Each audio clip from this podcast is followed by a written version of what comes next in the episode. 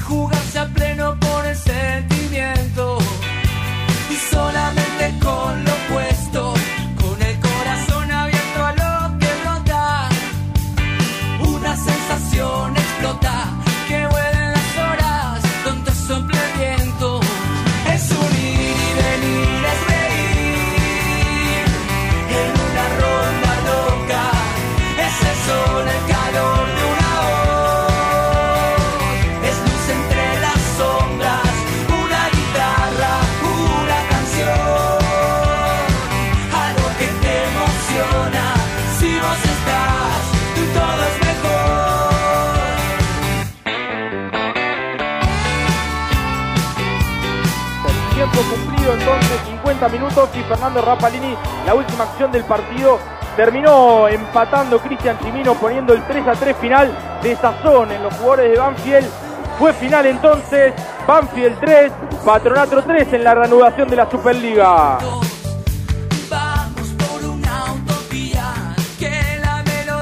No resolvió bien Álvarez cuando tenía la oportunidad. Sin embargo, el árbitro del partido, Ariel Perel, ha señalado al centro del campo Triunfazo de Banfield en Santa Fe. Gran victoria ante Colón por 1 a 0.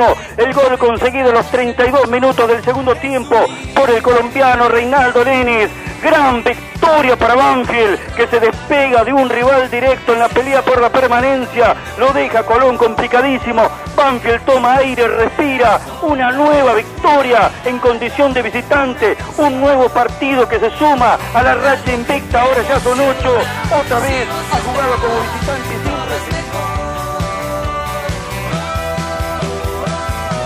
La peor de las sensaciones en este momento porque verdaderamente se escapa una oportunidad enorme para Banfield. Otra vez en una pelota parada y hay ciertos males que Banfield tiene evidentemente endémicos que no lo puede corregir esté el cuerpo técnico que esté dirigiéndolo.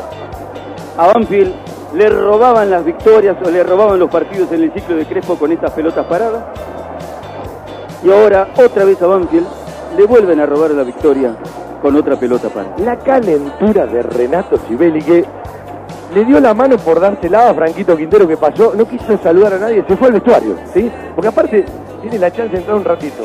Lo pone para cuidar, entre otros, ¿no? La pelota para rival y le cabecean casi del lugar donde tiene que estar. La calentura que debe tener pobre Renato en, realidad no es accidente del fútbol y estas cosas que a veces cuando se dan la racha, por eso viste que cuando uno dice es todo relativo, vos tenés la valla invicta 651 minutos jugando de visitante y en un segundo se quitaron dos puntos los de Patronato y dos puntos los de Central. Aunque podría tener tranquilamente cuatro puntos más a esta altura, estaría metido en la zona de la Sudamericana. Bueno, son las cosas que pasan y que por algo tienen que pasar y por eso eh, más allá de que hay cosas más importantes en la vida, el fútbol es lo más importante de lo menos importante, al destino no se le puede jugar nunca. Te voy a dar un dato que no lo quise decir en el segundo tiempo. 16 veces con este partido Andrés Merlos había dirigido a Rosario Central. Con este encuentro los últimos cuatro fueron uno a uno.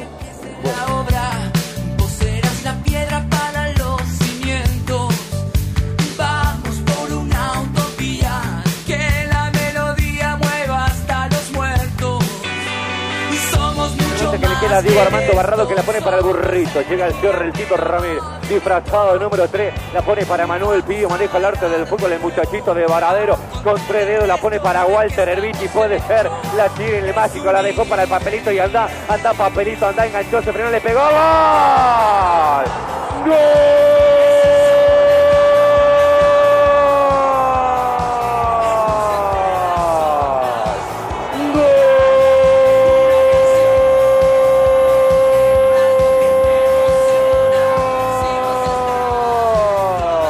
Pero ¿cómo le va? Qué gusto grande empezar mezclados con audios los tres finales de cada partido en lo que va de este 2020. El empate frente a Patronato, el triunfo lleno de Santa Fe frente a Colón en el cementerio de los elefantes. Y el último empate otra vez ahí en el descuento de Central en el Lencho en la última fecha jugada hasta aquí. Y aquí el relato hace exactamente 10 años, hoy 15, mañana 16 días del último triunfo de Banfield en la cancha de River, estrenando la estrella. Había ganado Banfield el torneo Apertura 2009, primera fecha, cancha de River, 1 a 0, Papelito Fernández y aquel relato de Ángel Cabaña. Taladro que está afilado tiene uno, el millonario pobre no tiene. En la radio estamos, un placer hacer radio para los banfileños con muchas pilas, con muchas ganas. Cristian Ricota en el control central que mañana vuelve al fútbol de Banfield por la radio. Franco Desi en la producción.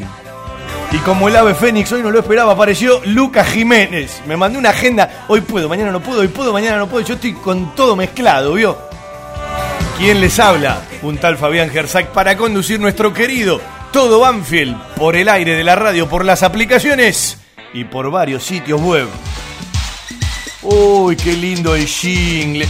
No vaya a ser que esta frase que alguna vez inventó un amigo como Jorge Barril, todo Banfield escucha todo Banfield, el próximo viernes por una cuestión de horario y una cuestión problemática de nuestro relator, no vaya a ser que le regalemos al aire frente al Dosivi un sorpresón a los hinchas de Banfield. El sonido atraviesa los oídos, el sentimiento brota desde el corazón. Las gargantas estallan en gritos, Banfield se vive con pasión. Y lo vivimos con pasión, el taladro concentrado desde ayer. Me encantó ayer conferencia de prensa, no fui a la conferencia de prensa de Falcioni, la escuché toda, en un rato la vamos a repasar. ¿Sí? Me fui a ver la reserva 6, me vine triste por lo de Nico Linares. ¿sí? Cuando cayó, ya es como que uno suponía que no estaba todo bien. Cuando entró rápido hizo alguna seña al médico, cuando pidieron la camilla y cuando salió agarrándose la cabeza, eh, me acerqué ahí a la baranda de una de, las tribunas. Qué lindo que está el complejo de River, el River Camp. Hace dos años que no vi un poco más. ¿Cómo crece? De- a paso agigantado. ¿sí? Eh, le, hice una seña al tolo, eh, me marcó la rodilla, la otra rodilla, ¿sí? Y eh, la rotura del ligamento cruzado anterior. Sí, ya nos mensajeamos con Nico. Toda la fuerza, pibe. Eh, ponele todos los huevos que siempre mostraste que tenés. ¿sí? Lo que uno ya escribió en Twitter, ya se lo dijo a él, lo dice en el aire de la radio. Alguna vez tienen que venir las buenas. A veces la vida se presenta injusta y uno no sabe por qué. Como después te regala un montón de cosas y tampoco sabe por qué. Ya tendrán que llegar, Nico. ¿sí? Eh, vivió una larga recuperación de la otra rodilla. Estaba ganando continuidad, por lo menos en el banco de los suplentes, concentrando, bajó para hacer un rato de fútbol. Y esto que le pasó ayer en el primer tiempo, bueno, eh, hay que esperar fecha de operación, hay que esperar eh, toda la rehabilitación, por supuesto. Un golpe más, una panchita más, sí, de, esas que duelen, pero a meterle toda la polenta. Vamos, y dale, y dale. Tenemos seguidilla. Hoy programa, mañana atrás, el lunes programa, el martes vuelve Embajadores, el primer programa del año, el 31 primero de la edición de Embajadores, con algunas sorpresitas y muy probablemente con visitas para hablar de la estructura del fútbol juvenil de Banfield. Todo apuntado a la cancha de River. Ayer fuimos a Ezeiza, perdió la reserva 3 a 2 con dos tiempos muy disímiles. No me gustó el primer tiempo para nada, hubo mucha diferencia a favor de River, eh, hasta parecía en lo físico, en lo técnico. Después en el segundo tiempo fue un partido con otro trámite, Banfield hasta con uno menos lo pudo haber empatado, de hecho lo empató ya teniendo uno menos porque en la jugada inmediatamente posterior a la expulsión de Benítez vino el gol de Lautaro Ríos que fue variante con otras características de eh, la lesión de Nico Linares y 3 a 2 terminó perdiendo Banfield porque también de contra es cierto que River caminaba, sobre todo después del 3 a 2, siempre con la oportunidad de tener mucho espacio, pero Banfield tuvo sus chances para empatarlo, muy mal el primer tiempo, mucho mejor la segunda mitad.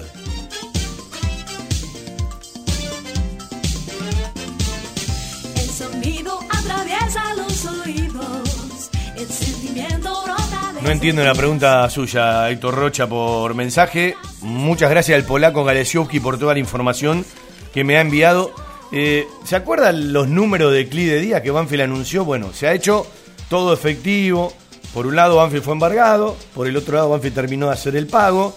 Sumando el capital de lo de CLI de Héctor Díaz, más todas las costas, intereses y costos. ¿sí? Banfield terminó toda el tramiterío y ahora el abogado Claria pide que, por supuesto, levanten la inhibición. Esto habla a las claras, están los justificativos, ¿sí? Eh, de que en su momento fue un embargo y a partir de ahí el resto del pago para que de una vez por todas se termine esta película, se terminó esta película que tuvo una bola de nieve enorme. En la radio estamos, nos quedamos hasta las 2 de la tarde. El primer tiempo del fin de semana, el segundo lo tenemos mañana, cabina número 2 a partir de las 7 de la tarde en el Antonio Vespucio Liberty, en el Estadio Monumental, donde River quiere seguir asegurando punta y donde Banfield va para amargarle la tarde con un empate, con un triunfo. A ver, ¿alguna vez Banfield le ganó sorprendiendo a River? Era otro momento de River, ¿sí? Cuando Banfield le gana eh, en el 2004, ¿se acuerda? Esa gran actuación del Bocha Pérez, dos del Bocha Pérez y uno del Tati Bustos Montoya.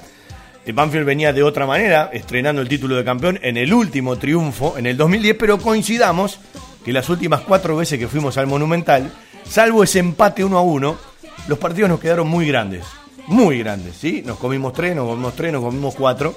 Nos pasó con Almeida y nos pasó con Julio César Falcioni.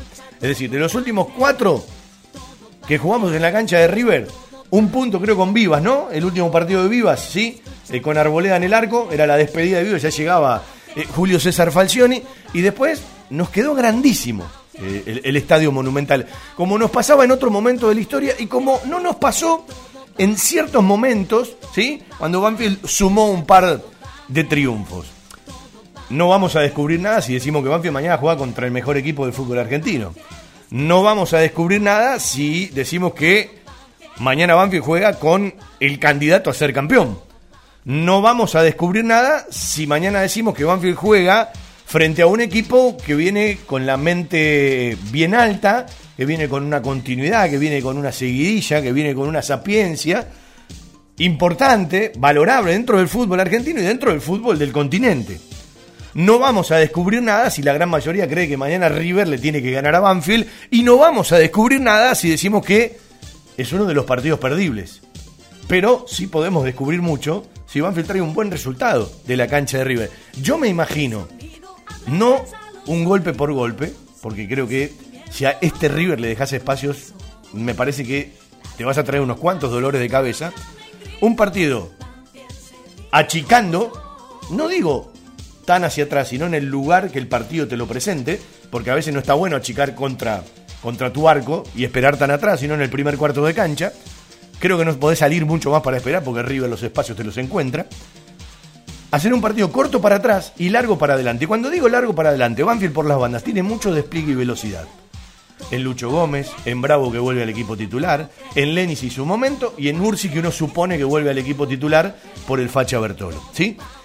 Digo, por las bandas Banfield lo puede sorprender porque tiene esa dinámica y después habrá que ser muy certero a la hora de llegar contra el arco rival porque dentro de un partido lógico y normal es probable que River tenga más chance que Banfield. Y después esos partidos donde tenés que estar muy aplicado, tenés que estar muy concentrado. Dentro de una lógica normal tenés que encontrar esa tarde que te salgan todas y a partir de ahí eh, es muy difícil, pero no imposible. Alguna vez alguien lo logró de un tiempo a esta parte, ganar en la cancha de River. Y le voy a decir que todos los puntos, la mayoría de los puntos que River perdió en esta Superliga, las perdió jugando de local. ¿Sí? No me cree, mire, yo le voy a repasar un numerito de este River. Jugando como local, mire qué campaña tiene. Ganó 4, empató 1 y perdió 4. ¿Sí? Eh, perdió en fechas 4, 7, 13 y 16. Es decir, no ganó más de lo que perdió en la cancha de River. Eh, para agarrarnos de los números, ¿no? Una pregunta maravillosa. eh, Julio no te da nunca el equipo, ¿no? Sí, Eh, más o menos sabemos lo que están concentrados desde ayer. Hoy Banfield saca la lista a la tarde. Está clarísimo que ayer Altamirano bajó otra vez. Facundo Cambese seguramente irá al banco de los suplentes.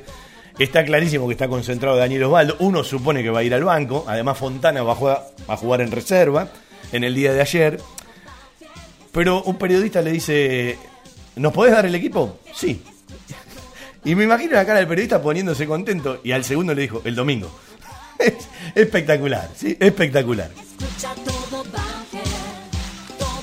Me contaron al oído que fueron algunos periodistas y tenían la orden de un, de un productor de hacerle notas a tres jugadores, entre ellos al chino Víctor. Podrían leer los diarios, ¿no? Se fue a Arabia Saudita el chino Víctor, che. Bueno, eh, ah, vamos a tener que cambiar algo.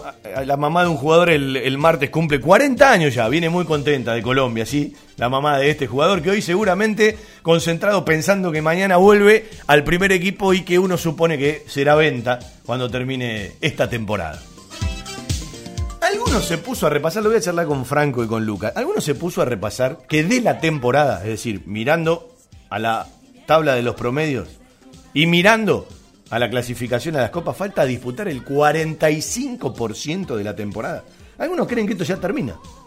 No, lo que termina es la Superliga. Y después arrancás de cero en la Copa de la Superliga con respecto a la tabla. Pero para las copas y para el promedio del descenso, faltan 8 puntos en disputa, perdón, 12 puntos en disputa de cuatro fechas restantes. Y al mismo tiempo las 11 de la zona de la Copa de la Superliga. Estás hablando de 33 más 12, 45 puntos en juego. Falta una eternidad. Puede pasar cualquier cosa. Es una locura decir, ya te salvaste, sí ganaste una garantía de tranquilidad, chiquita pero la ganaste, y es una locura decir no puedo llegar a las copas. Es más, matemáticamente estás más cerca de la Copa Libertadores que del descenso, porque le llevas 8 puntos a Colón de Santa Fe. Ganó Patronato, después de mucho tiempo, ganó Patronato frente Unión de Santa Fe. Señores, un placer como siempre hacer radio. Nos vamos hasta las 14. Por ahora vendemos un ratito en la radio.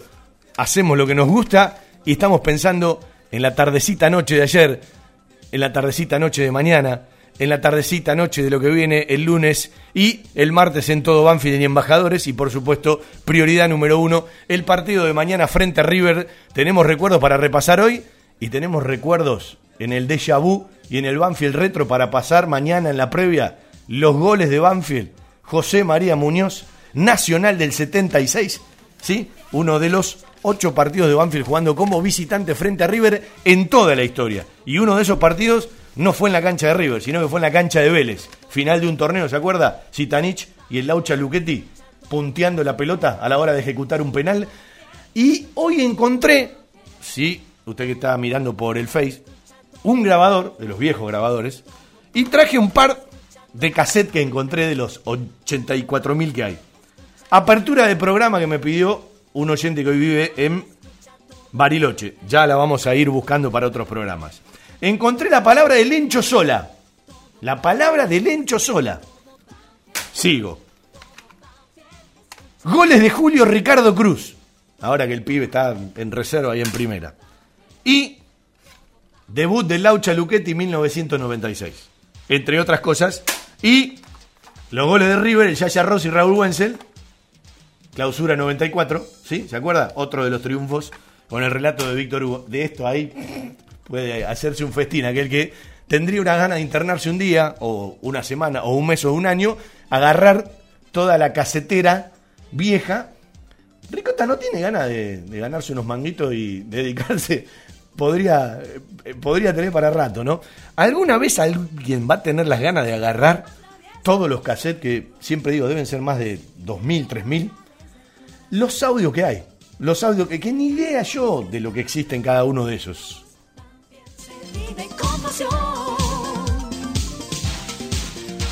David Kramer, que siempre anda con las preguntas tan rebuscadas, no jugó en reserva. Pablo Velázquez. Bueno, veremos si sale en el listado de los concentrados. Muchachos, si jugó en reserva porque ya estaba habilitado, si no, no puede jugar en reserva. ¿sí? Uno supone que va a estar en el listado de los concentrados. Después veremos quién queda afuera de los 18. Todo Banfield. En la radio estamos. Nos quedamos hasta las 14. 4911 9067 4911 0270. Verano 2020 en la costa. Recital gratuito de Coti en la Lucila del Mar. te vas, se me va a hacer muy tarde. Este sábado 15 de febrero, vení a festejar el Día de los Enamorados a la Lucila del Mar. Avenida Costanera y Rebagliati, a partir de las 20. Antes que ver el sol, prefiero escuchar tu voz. Si querés saber más, bajate la app Viví la Costa.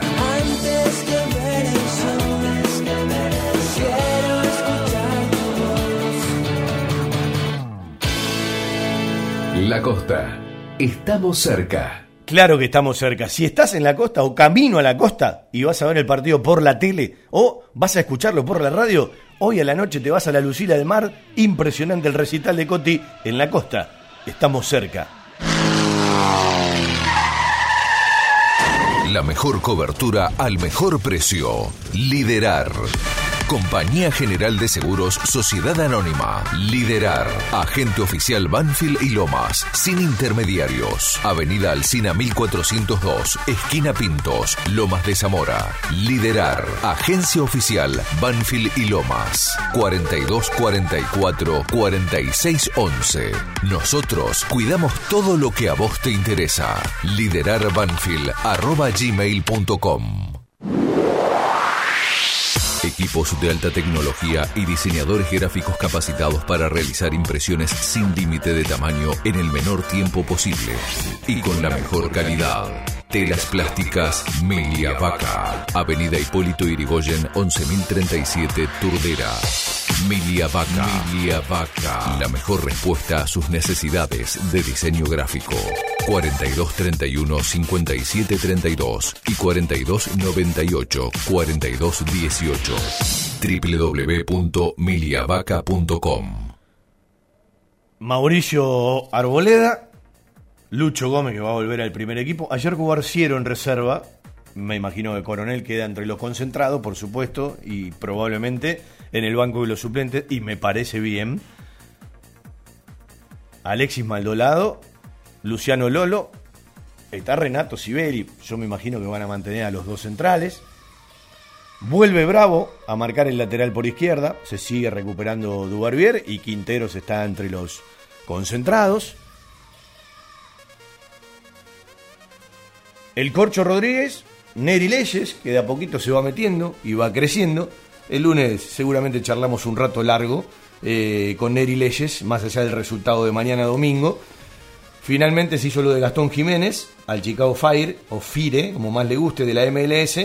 El Corcho venía atrás en la carpeta, en la búsqueda del equipo yankee, del equipo estadounidense, y por supuesto se hizo lo del jugador de Vélez. Por la derecha, Reinaldo Lenis. Por la izquierda, uno supone a Agustín Ursi. Jesús Dátolo. Y uno cree que va a jugar Junior Arias desde el arranque, salvo que de golpe diga Velázquez a la cancha. Y me imagino que Daniel Osvaldo va a estar en el banco y el partido dirá si entra o no, salvo que nos sorprenda Julio, porque todas las respuestas de Julio, incluso las de Daniel Osvaldo, ¿sí?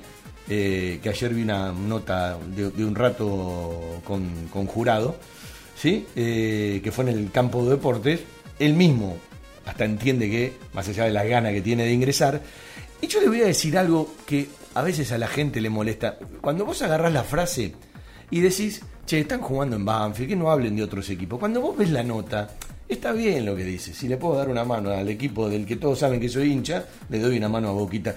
Ya no hay que tomarlo mal, porque es un confeso hincha de Boca. Yo sé que a muchos hinchas de Banfield les rompe, ¿sí? Pero una cosa es la frase y otra cosa es cómo fue la frase dentro de la nota. Es lo mismo que el quilombo que hicieron los medios, hasta que lo explicaron y salieron, incluso los que hicieron la nota, con De Rossi, de lo que dijo de Boca. Yo digo, si escucharan la nota, ¿por qué primero se tienen que quedar con los títulos? Eh, y como esto, muchas cosas. Yo, por ejemplo, ayer leía en Facebook, en Instagram, el club sube una foto donde van dirigentes de Banfield a un almuerzo de camaradería a River, invitado por River, que alguna vez Banfield lo hizo con River. Muchachos, no es la primera vez, no va a ser la última, y no es el único equipo con el que lo hacen. Entonces vos lees que la gente dice, ah, fueron a vender el partido. Digo, está enferma la gente. Después preguntate si está bien que Eduardo Espinosa tenga que ir o no. Muchachos, para el que no lo sabe, te puede gustar o no. Ya es harina de otro costal. ¿Sí?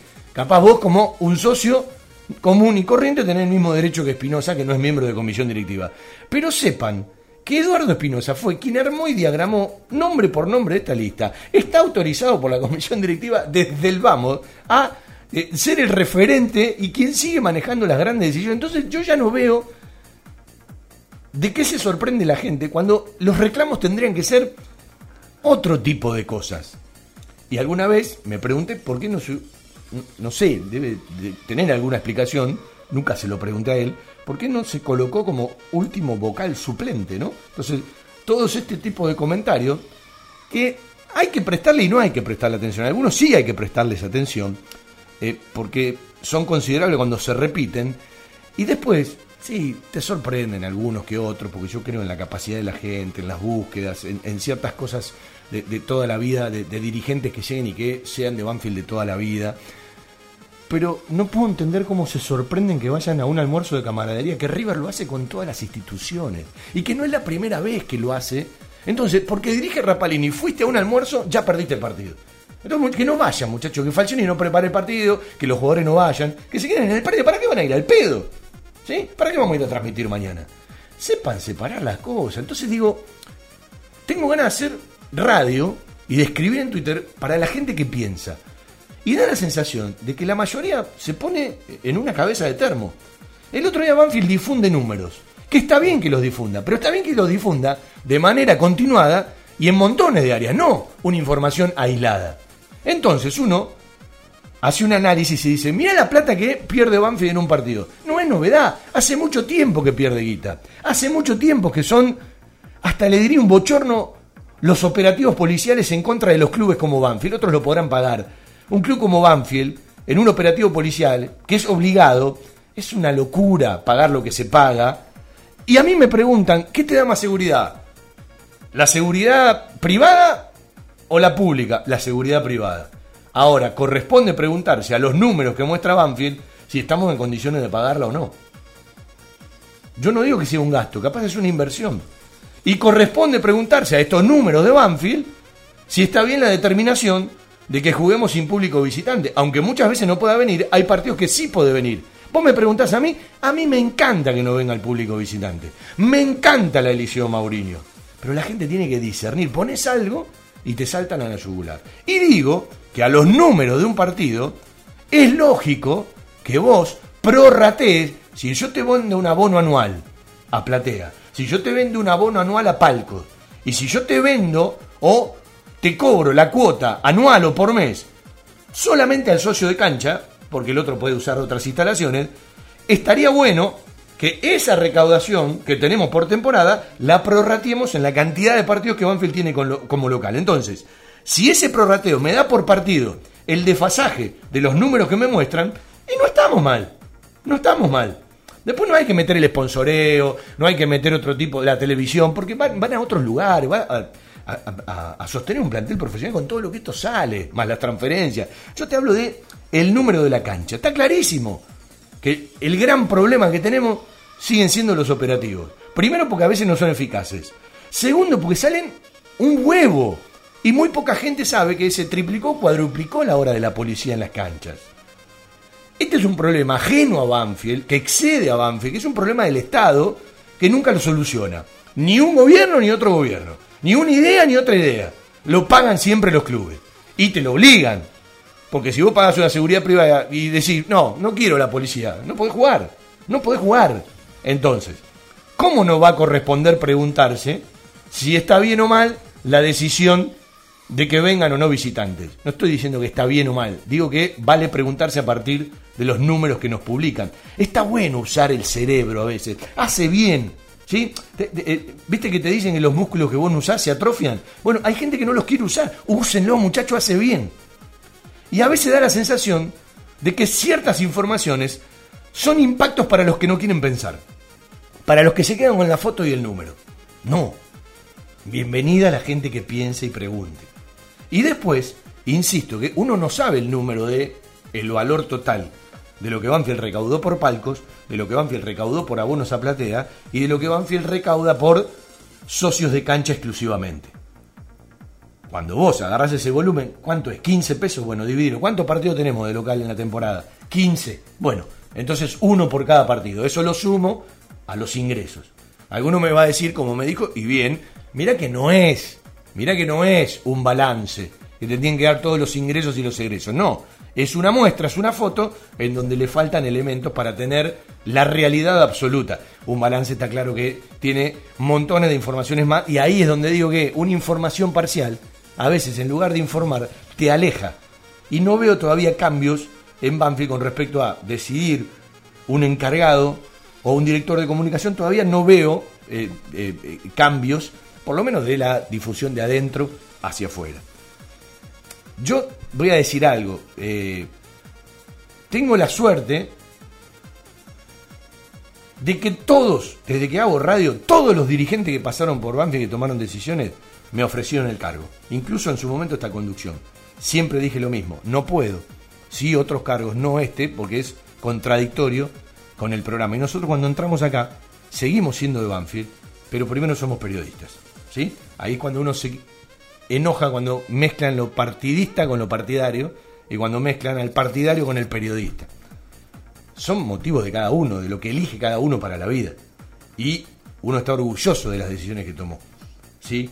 Porque me parece que no solamente hay que serlo, sino hay que parecerlo. Después las paranoias de los pelotudos que escriben una u otra cosa tienen que ver eh, eh, con el juego, tiene que ver con todo esto. Lo que digo es que hay que fijarse en los hechos, hay que fijarse en la eficacia de lo que ha hecho uno en cada momento de la vida. Así de simple y de sencillo, no hace falta eh, analizar demasiado. Y el otro tema tiene que ver con lo enferma y enroscada que está la gente. Le han dado muchos motivos, no en Banfield, a nivel general. Pero insisto, no puede el club publicar una foto de un almuerzo de camaradería que no es el único equipo institución con la cual lo hacen, no es la primera vez, no va a ser la última. Entonces tenemos que entender que River cuando vino a comer acá, vino a negociar el partido. Eh, eh, eh, tenés, que estar complicado el bocho para pensar siempre mal. Y lo de Rapalini, bueno, algunos informan determinadas cosas y no tienen idea. Tengo un amigo que trabaja en La Plata con la mujer. Es confeso hincha estudiante de La Plata. Pregúntense por qué Rapalini no dirige equipos de La Plata. Mire las estadísticas. Entonces, cuando informan, informen bien. ¿sí? Esto no quita de que pueda tener un mal partido y los que creen que va a accionar en contra, te van a mostrar eso malo rápidamente. Porque el otro día Merlo se equivocó, para mí no es, aunque saca el brazo el Corcho Rodríguez, lo saca el brazo, lo pone arriba del rival, ¿sí? Entonces vos lo podés entender, más allá de la exageración del rival, como una falta. Para mí no es falta. Pero también hubo un penal de Bertolo. De eso nadie dijo nada. Entonces, te dan y te quitan. Hay momentos donde te quitan más, estamos de acuerdo. Como hay un momento donde te dan más, ustedes se olvidan los penales que nos dieron en el 2002 cuando no estábamos por ir al descenso. Que llegamos eh, al, último partido frente a Independiente, que la NU fue a jugar la promoción. Se olvida la gente. Entonces, contame las buenas y contame las malas. Si vos solamente te quejas cuando te quitan y no me marcás en la cancha de Huracán, cuando erra el penal Zitanich, no fue penal. Como fue un penal alevoso el del Parque Central frente Nacional contra Bertolo en la Copa Libertadores. Hay algunas cosas que son hasta fuleras, porque son tan evidentes que vos te preguntas, ¿por qué no lo cobran? ¿O por qué lo cobran? Ahora, me parece que también hay una búsqueda demasiado exagerada que se va mucho a los extremos y que no hace bien, le hace mal a todos, porque la mayoría de la gente, como no le interesa la información, se agarra de lo que dicen tal o cual medio, que el otro día Independiente pierde un partido que no puede perder frente a Racing, un partido histórico que gana Racing, pero vos ves las mechas que encienden los medios nacionales con los títulos, ¿cómo no se va a predisponer mal la gente? Es decir, los medios estaban incitando a que la gente trate mal al equipo. Deja que decía el hincha. Hincha dice, perdieron un partido que me avergonzó, pero yo voy a la cancha a alentarlo por la Copa Sudamericana. Los medios parecen que están buscando el quilombo. Los medios parece que están buscando que la gente putee y que haya sangre. Digo, eso es periodismo. ¿Cómo le va, Lucas? ¿Cómo anda, Fabi? ¿Todo bien?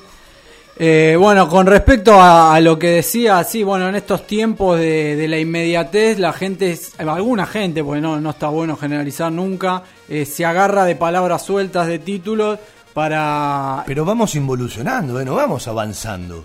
Eh, ¿Sí? Hay de todo, yo creo que. Yo ayer leía eh, hay un montón de cosas que no comparto con los dirigentes de Banfield, ¿sí? Pero no podés leer a partir de un almuerzo de camaradería las cosas que se leen. Sí, Entonces, eh, si vos tenés bronca por otro tipo de cosas, no mezclen todo. ¿Quién quiere que vaya? Lleva a la presidenta del club, es protocolar. ¿Sí? Después hasta se quejaban porque la remera que le dieron los de River tiene los colores de la no. Muchachos, es la remera que te da River. Te digo, una original y una alternativa. Sí, si van a arreglar el partido no se van a sacar una foto, eso quédense bien Pero, tranquilos. pero es una pelotudez andante. Es decir, yo lo que digo que la gente hasta hace falta respeto a sí misma. Entonces, ¿cómo después te van a dar la información que vos necesitas o la información que realmente es importante, que es decisiva, si la gente está en este tipo de cosas? Sí, después con respecto a la, presencia de Espinosa ya más visible en, en los últimos tiempos, porque en la, en la toma de decisiones estuvo, por más de que se haya corrido el cargo de presidente, siempre se me viene la misma, el mismo ejemplo. En Defensa y Justicia estoy seguro que Cristian Bragarnik está en la toma de decisiones, pero en la mesa chiquitísima. Pero en las fotos institucionales del club no aparece Bragarnik, aparece el presidente. Por eso me, me sigue haciendo ruido que cada vez siga apareciendo como una persona, eh, como un socio en, en carácter de presidente o de un cargo importante cuando no lo es. Que está en la toma de decisiones, Pero, no vamos a negar que sí, que siempre estuvo. De, de un tiempo a esta parte, incluso, ya no lo quisieron tapar, lo blanquearon. Hasta me parece más saludable. ¿Para qué te vas a estar escondiendo? Si todo el mundo sabe que tomás las principales decisiones. Y aquí alguien me pregunta, eh, capaz no se incluyó como miembro de comisión directiva para poder eh, ser candidato en la próxima. No, tranquilamente vos podés ser vocal y en la próxima eh, te podés postular como, como presidente. Lo que digo es, tampoco quiero ser contradictorio con lo que dije toda la vida, porque hay que ser consecuente con lo que uno dice. Eh, yo valoro mucho las experiencias de los que vivieron ciertas cosas, porque no es lo mismo ir a pagar la luz que tomar las grandes decisiones de los clubes. Los clubes desde adentro y desde afuera son totalmente distintos. Lo que digo es que hay una gran diferencia entre aprovechar la experiencia de un dirigente que participó de grandes decisiones, porque si de un día para otro alguien se va, es evidente que el que viene tiene que transitar ese camino. Y es normal que en la tarea de aprendizaje, en el error y en el acierto, hasta que vos aprendés, te puedas equivocar más. Eso es valorable, que alguien se quede en la continuidad, pero acá hay otra historia, acá hay una estrategia, que es lo que a veces uno le quiere hacer entender a la gente. Cualquier lugar de comisión directiva fue diseñado por Eduardo. Hay tipos que están en mesa directiva que una semana antes te decían, no sé dónde me va a poner Eduardo. Tengo los audios, ¿sí? Entonces, eh, aceptaban. Y bueno, eh, los adoctrinó. Es una forma de conducir. Quienes están lo aceptan por diferentes razones.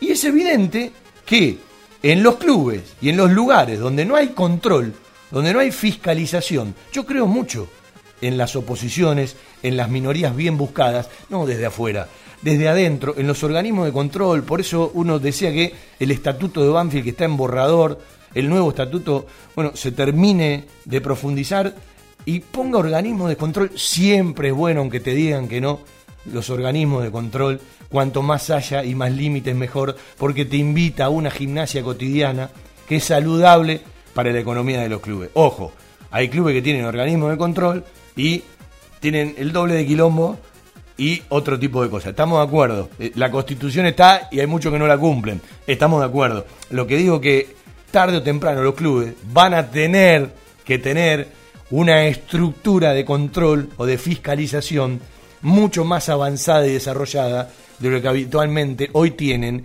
porque si bien no podemos comparar a Banfield con River, a Banfield con Boca desde los recursos y lo que maneja en forma diaria, mensual y anual, ya los clubes del fútbol argentino manejan un volumen de dinero muy importante. Sí, yo eh, una sensación que tengo, no información, que la reaparición pública de Espinosa en las fotos en distintas eh, acciones del club, la veo más como una participación activa en el nuevo armado que se está armando en AFA, ¿no? Para que el poder vuelva a los clubes y quitárselo a la Superliga. Por el hecho de que, por ejemplo, cuando fue la catarata de Twix en contra de la designación de Mauricio Macri en el cargo en FIFA, Pero a vos te parece. tuitearon los presidentes y de Sí. Banfield tuiteó Espinosa. Pero a vos te parece que Eduardo no está en esa mesa de negociación de Está, la Superliga está. y de AFA. Que no te quepa duda. ¿Y quién va a ir en lugar de él? Lo que digo es Pero, que pero esto, esto también es, eh, eh, es para que la gente se llame a la pregunta. Desde el punto de vista de la capacidad, después hay que ver cómo se la utiliza, le saca un escalón de distancia a todos. Entonces, yo prefiero que vaya él a discutir siempre cier- cierto tipo de cosas, a que vaya otro. Después hay que buscar la institucionalidad y cómo la enmarcás dentro de la institucionalidad, que de un tiempo a esta parte en muchos estamentos se le presta poca atención. No, que está, obviamente que está. Lo que tiene que hacer es ir ganando también terreno y lugares dentro de- de ese nuevo esquema de poder que se está armando en AFA. Porque recordemos que cuando convivieron, por ejemplo, en una disputa electoral eh, Tinelli y Tapia, y Russo y Blanco, hubo eh, dos bandos, y ahí Espinosa estuvo de un lado, y Russo, Tapia, Blanco estuvieron del otro. Entonces ahora está- se está tratando de armar un nuevo entramado con todos juntos. Pero y aparte- ahí creo que quiere escalar más y mejor. Aparte, es consecuencia de los gobiernos. Porque hace dos o tres años, cuando Macri no tambaleaba, las respuestas eran otras. Y tiene que ver en cómo se acomodan a los momentos.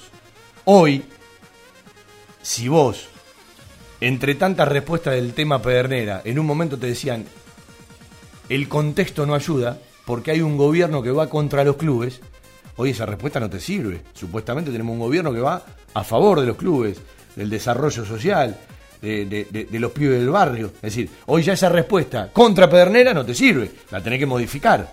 ¿E- ¿Entendés a lo que voy? Y después digo, yo estoy convencido que Banfield este año va a tener la oportunidad, no digo que venda, va a tener la oportunidad de vender por muchos millones de dólares. Tiene tres o cuatro jugadores eh, que, que- que con cierto rendimiento están en carpetas de muchos equipos europeos. ¿Sí? Es probable que Banfield pueda vender cuando termine esta temporada para arrancar la próxima. Es probable que si se necesita o no, más allá de la búsqueda institucional, Pedernera ocupe un lugar u otro lugar. Entonces, también es probable que Banfield infle el promedio y hasta no sería loco que se meta en una copa. Y la gente, ¿qué va a mirar? ¿Qué va a mirar? Pregunto, ¿qué va a mirar? No vaya a ser, no vaya a ser que todo de vuelta, el año que viene, si las hay, tengamos la elección con el mismo candidato y le gane a todo por el 85%. Digo porque a veces pasan estas cosas. Sí, sí, A veces pasan estas cosas. También eh, lo que hay que decir pensando en futuro y tomando ejemplos de la mayoría de los clubes, que es muy difícil que las oposiciones ganen en los clubes. Tienen que hacer la cosa muy mal el oficialismo para que gane. Bueno, acá pasó con un descenso en. Sí, sí, es como que es ¿quién- como que se van a los extremos. El, el- el caso contrario quizás es Boca, ¿no? Sí, pero ganó con Riquelme, si no, no sabemos si Porque hubiera Boca ganado. tuvo la gran desgracia que la final que pierde, la pierde con River y el momento de River. Porque si vos analizás deportivamente los últimos años de Boca, fueron buenos, por no decir muy buenos. Deportivamente sí, sí. En resultados sí. Pero también hay otro tipo de cosas que no le llegan a la gente, que no nos llega a nosotros. Es decir, lo que es una negociación, montones de cuestiones. Eh, Los clubes te muestran determinada foto, pero no te pueden mostrar todo lo que pasa ante cada circunstancia y ante cada realidad. El otro día leí a alguien, bueno, y los sponsors, bueno, muchachos, ustedes tienen un sponsor que es la pintura, que es un canje, ¿sabes la guita que gastás en pintura? Bienvenido que Banfield tenga un canje. Tenés un sponsor de fertilizante, ¿sabes la guita que gastás en fertilizante? Bienvenido que lo tenga, porque es parte de un ahorro, uno que hace 33 años labura en la radio y más allá de que ama el periodismo, vive de las publicidades, porque uno eh, en, en realidad tiene una faceta de periodista y tiene una faceta de productor. Y muchas veces, hasta con amigos y hasta con parejas, no entendían que el canje es dinero. Si vos tenés una publicidad que es un canje y eso de una u otra manera no lo tenés que pagar. Pongo un ejemplo, tenés un canje con una casa de ropa.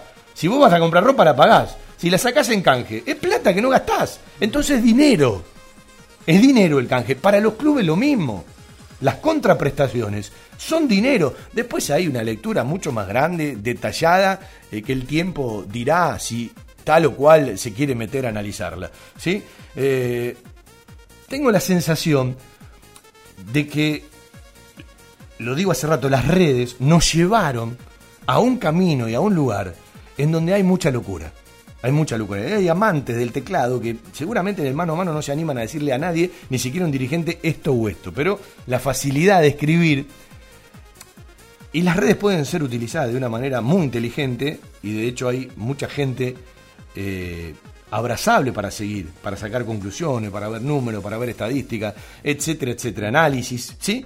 Lo que digo es, como siempre, la capacidad de discernir entre lo que sirve y lo que no sirve. Y la capacidad de discernir viene también desde la capacidad intelectual. Yo el otro día escribía eh, algo referente a Bielsa. Eh, yo tengo la sensación de que Bielsa habla desde una integridad moral. A vos te puede gustar o no cómo conduce un equipo. Pero es evidente que los jugadores que tuvo, todos te hablan bien, o la gran mayoría puede haber alguna excepción. Por algo es. El hincha no consume el día a día. El profesional lo consume y te está diciendo algo desde la valoración. Lo que yo digo es que esa integridad moral, una gran mayoría de la gente en nuestro país como sociedad no la tiene. Por lo tanto, desde ese lugar a veces es muy difícil entenderlo. Sí, sí, justamente Bielsa es una persona que cada cosa que hace, cada cosa que dice en las redes sociales suele ser un disparador para cualquiera de los dos lados. Eh, en realidad yo, por más de que no hablo de un lado parcial, porque tengo una admiración por, por el profesional Pero y por el todo, formador. todo indica que hay opiniones para ambos lados. Y cualquier cosa que ponga cualquiera, con dos o tres comentarios o millones de comentarios, todo indica que eh, generás eh, controversia Sí. si uno que va para un lado, otro que va para el otro. Hasta te diría que es común. Lo que yo no tolero es la falta de respeto. ¿sí? Ah, Lo que yo no tolero es eh, cómo desde eh, cuestiones que no tienen ni siquiera un fundamento se agrede a tal o cual. Es decir, vos podés marcarle un error a un dirigente, vos podés creer que no está haciendo las cosas bien o no está haciendo las cosas mal, pero leer lo que se lee, insisto, es que la misma gente se falta el respeto a sí misma. Sí, bueno, las redes se nutren de esa polarización. A mí la que la única que en su momento me hacía enojar, ahora me hace reír y me sigue llamando la atención, es cuando detrás de un teclado una persona normal en lo que es eh, una carrera deportiva profesional, o sea que no llegó a competir en ningún rango, le dice fracasado a alguien que compitió, aunque sea compitió, ni hablamos si llegó a selecciones. La gente, le dice llama- la gente le dice fracasado a Messi porque no ganó un mundial o en su momento al Pipita Higuaín. Yo Me digo, llama mucho muchacho, por favor. ¿Sí? La mayoría quisiera estar en el lugar de ellos y recorrer lo que recorrieron desde muchísimos éxitos. ¿Sí? Y después digo, para la gente, para una gran porción, porque no me gusta generalizar, el resultado es todo. Y yo digo que para muchas cosas el resultado es lo más importante de lo menos importante. Es decir, yo quiero ganar a todo lo que juego. Juego a las cartas quiero ganar, ¿sí? A lo que juegue quiero ganar. Pero el resultado, en muchos casos, es lo más importante de lo menos importante. Sí, eh, eh, suele ser casi siempre lo que más queda, casi siempre, no, no siempre.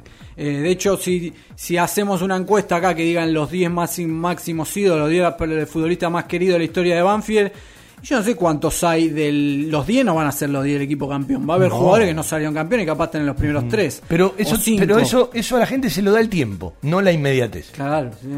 Eso se- lo ven con el tiempo, no en la inmediatez. Muchas cosas se ven con el tiempo, no se ven en lo inmediato. Porque en lo inmediato es como que eh, las luces van para otro lado, o se le presta atención a otro tipo de cosas.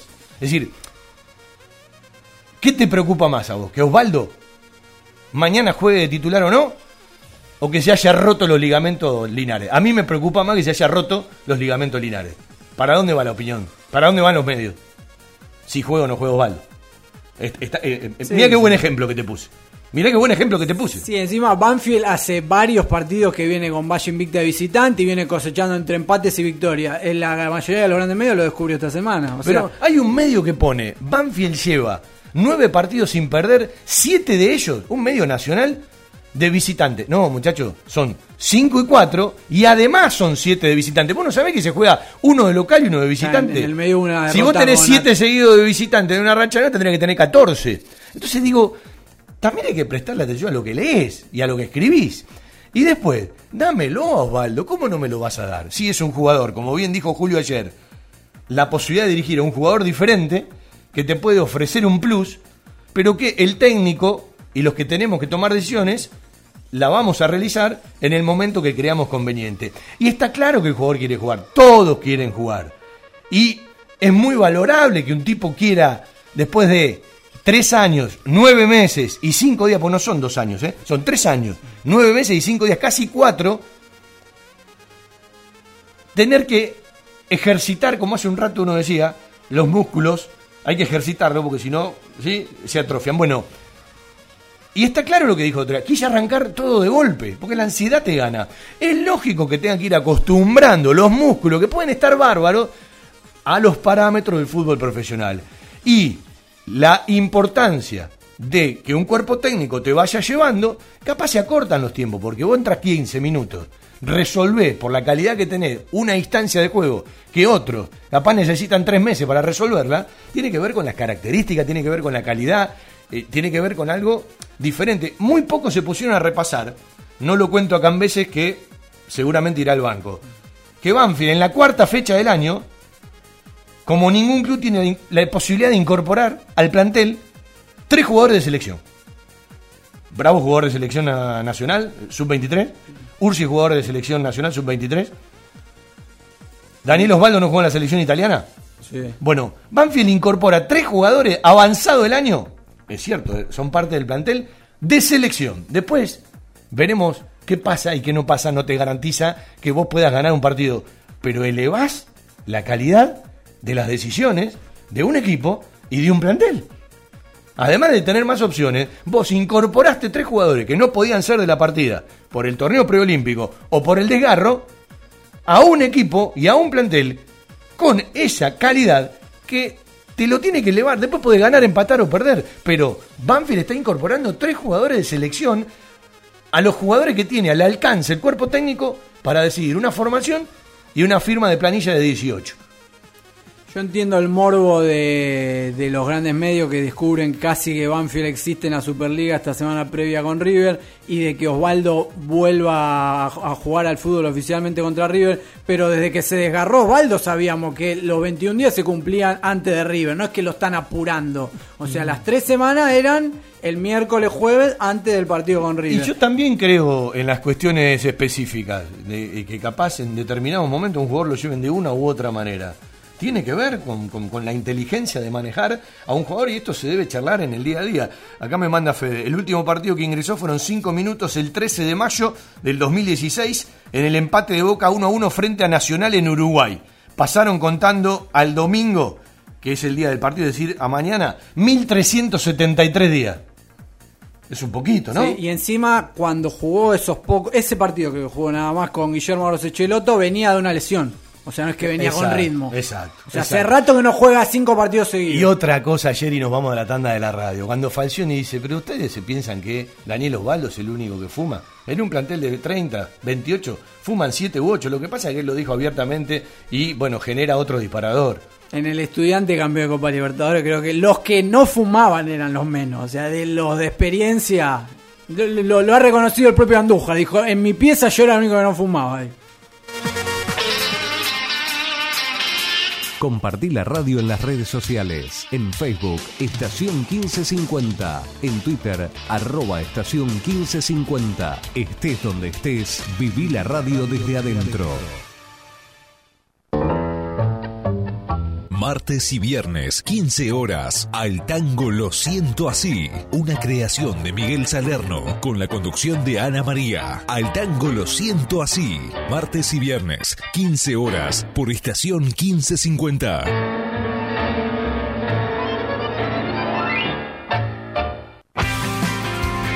Miércoles, 19 horas, un globo en todas partes. La mejor información, actualidad, notas y entrevistas con la conducción de Fernando Rodríguez y un gran elenco. Un globo en todas partes. Miércoles, 19 horas, por estación 1550.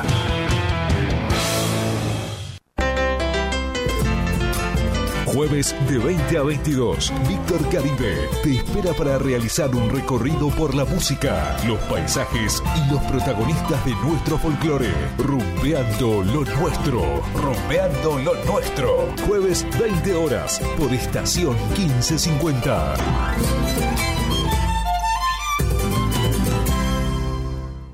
Los partidos de Independiente en la Superliga, vivilo con Solo Rojo por estación 1550, con los relatos de Rubén Daniel y los comentarios de Eduardo Argüello al frente de un gran equipo. Solo Rojo. Viernes, 19 horas. Un puñado de recuerdos. Con la musicalización de Alfredo Bucetich y la conducción de Rubén Bollo. Un puñado de recuerdos. Viernes, 19 horas. Por estación 1550. La publicidad en radio es una forma eficiente de llegar a una amplia audiencia con un alto potencial de comercialización. Publicitando en radio, su producto llega a miles de personas y hoy en día ya no hay fronteras. Se puede escuchar en todo el mundo, por lo que la lista de los beneficios derivados de la publicidad radial es realmente interminable. Estación 1550 ofrece una vía de comunicación totalmente accesible para todos los presupuestos. Contamos con planes tanto para las grandes organizaciones como para aquellas personas que recién comienzan, brindándoles a todos por igual la oportunidad de ser reconocidos. Lo invitamos a contactarse con nosotros de lunes a viernes de 16 a 20 horas al 49 1209 64, celular 15 55 68 63 02. Cordialmente lo asesoraremos para garantizarle total éxito en su estrategia para obtener los resultados esperados cuidados. Desde 1987, haciendo radio para todos los banfileños, todo Banfield, con Fabián Gersak, la mística de un estilo que convive con la gente. Audiciones Todo Banfield, un sentimiento, una pasión. Lunes de 19 a 20-30 horas y sábados de 12 a 14 horas por estación 1550.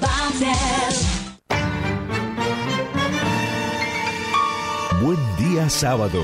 Una idea de Eduardo Bismara. Un sábado más, un sábado más.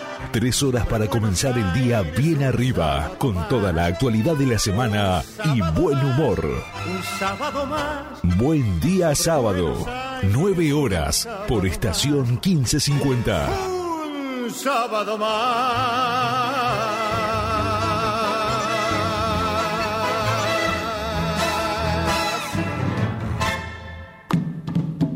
Domingo de Tango, de 10 a 12 horas, con la conducción de Hugo Acosta y Rolo Sempe. Participación especial, licenciada Cora Estabile. Domingo de Tango, 10 horas, por estación 1550.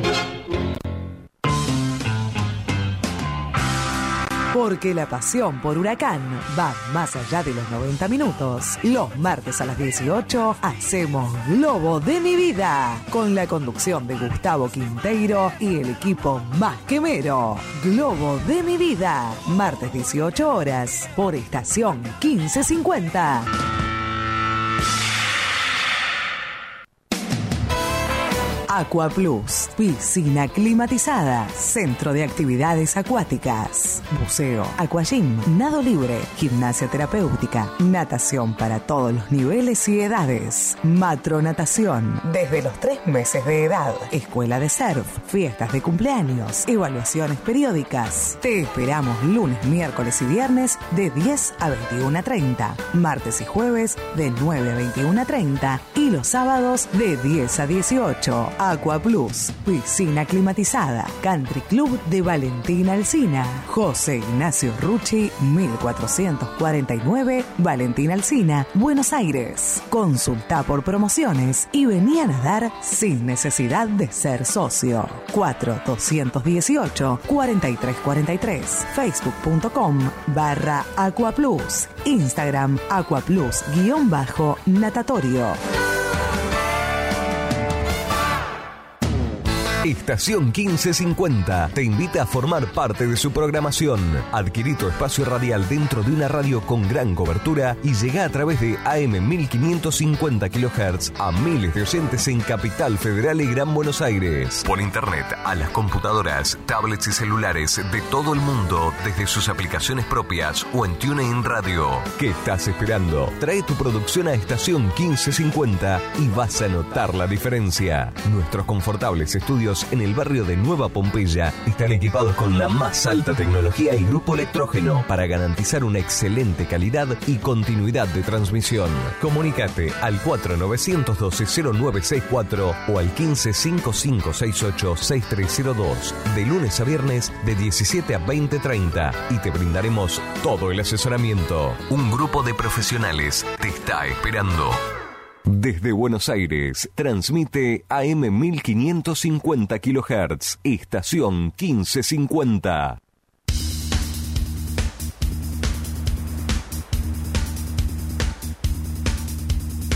¿Cómo le va Franquito Desi? ¿Cómo anda? ¿Algunos números de River? Sí, River que, eh, reiteramos, ¿no? Tiene 39 puntos, ha ganado 12, ha empatado 3, ha perdido 4, convirtió 36, le convirtieron 16, es el que más ganó, es el que más convirtió y es el que tiene la mejor diferencia de gol, por lo menos hasta ahora, en el torneo con más 20.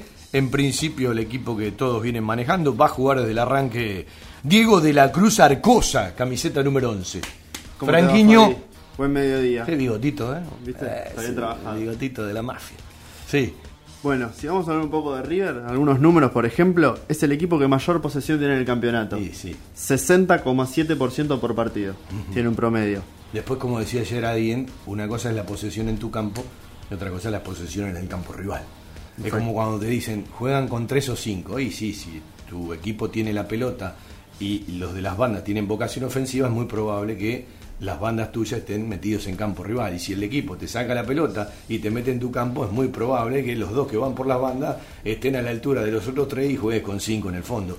Eso es de acuerdo a dónde está la pelota, a cómo la maneja y al momento del partido. A veces quieren explicar cosas que son tan difíciles de entender cuando es tan simple y después hay vocaciones de un equipo más defensivo o más defensivo.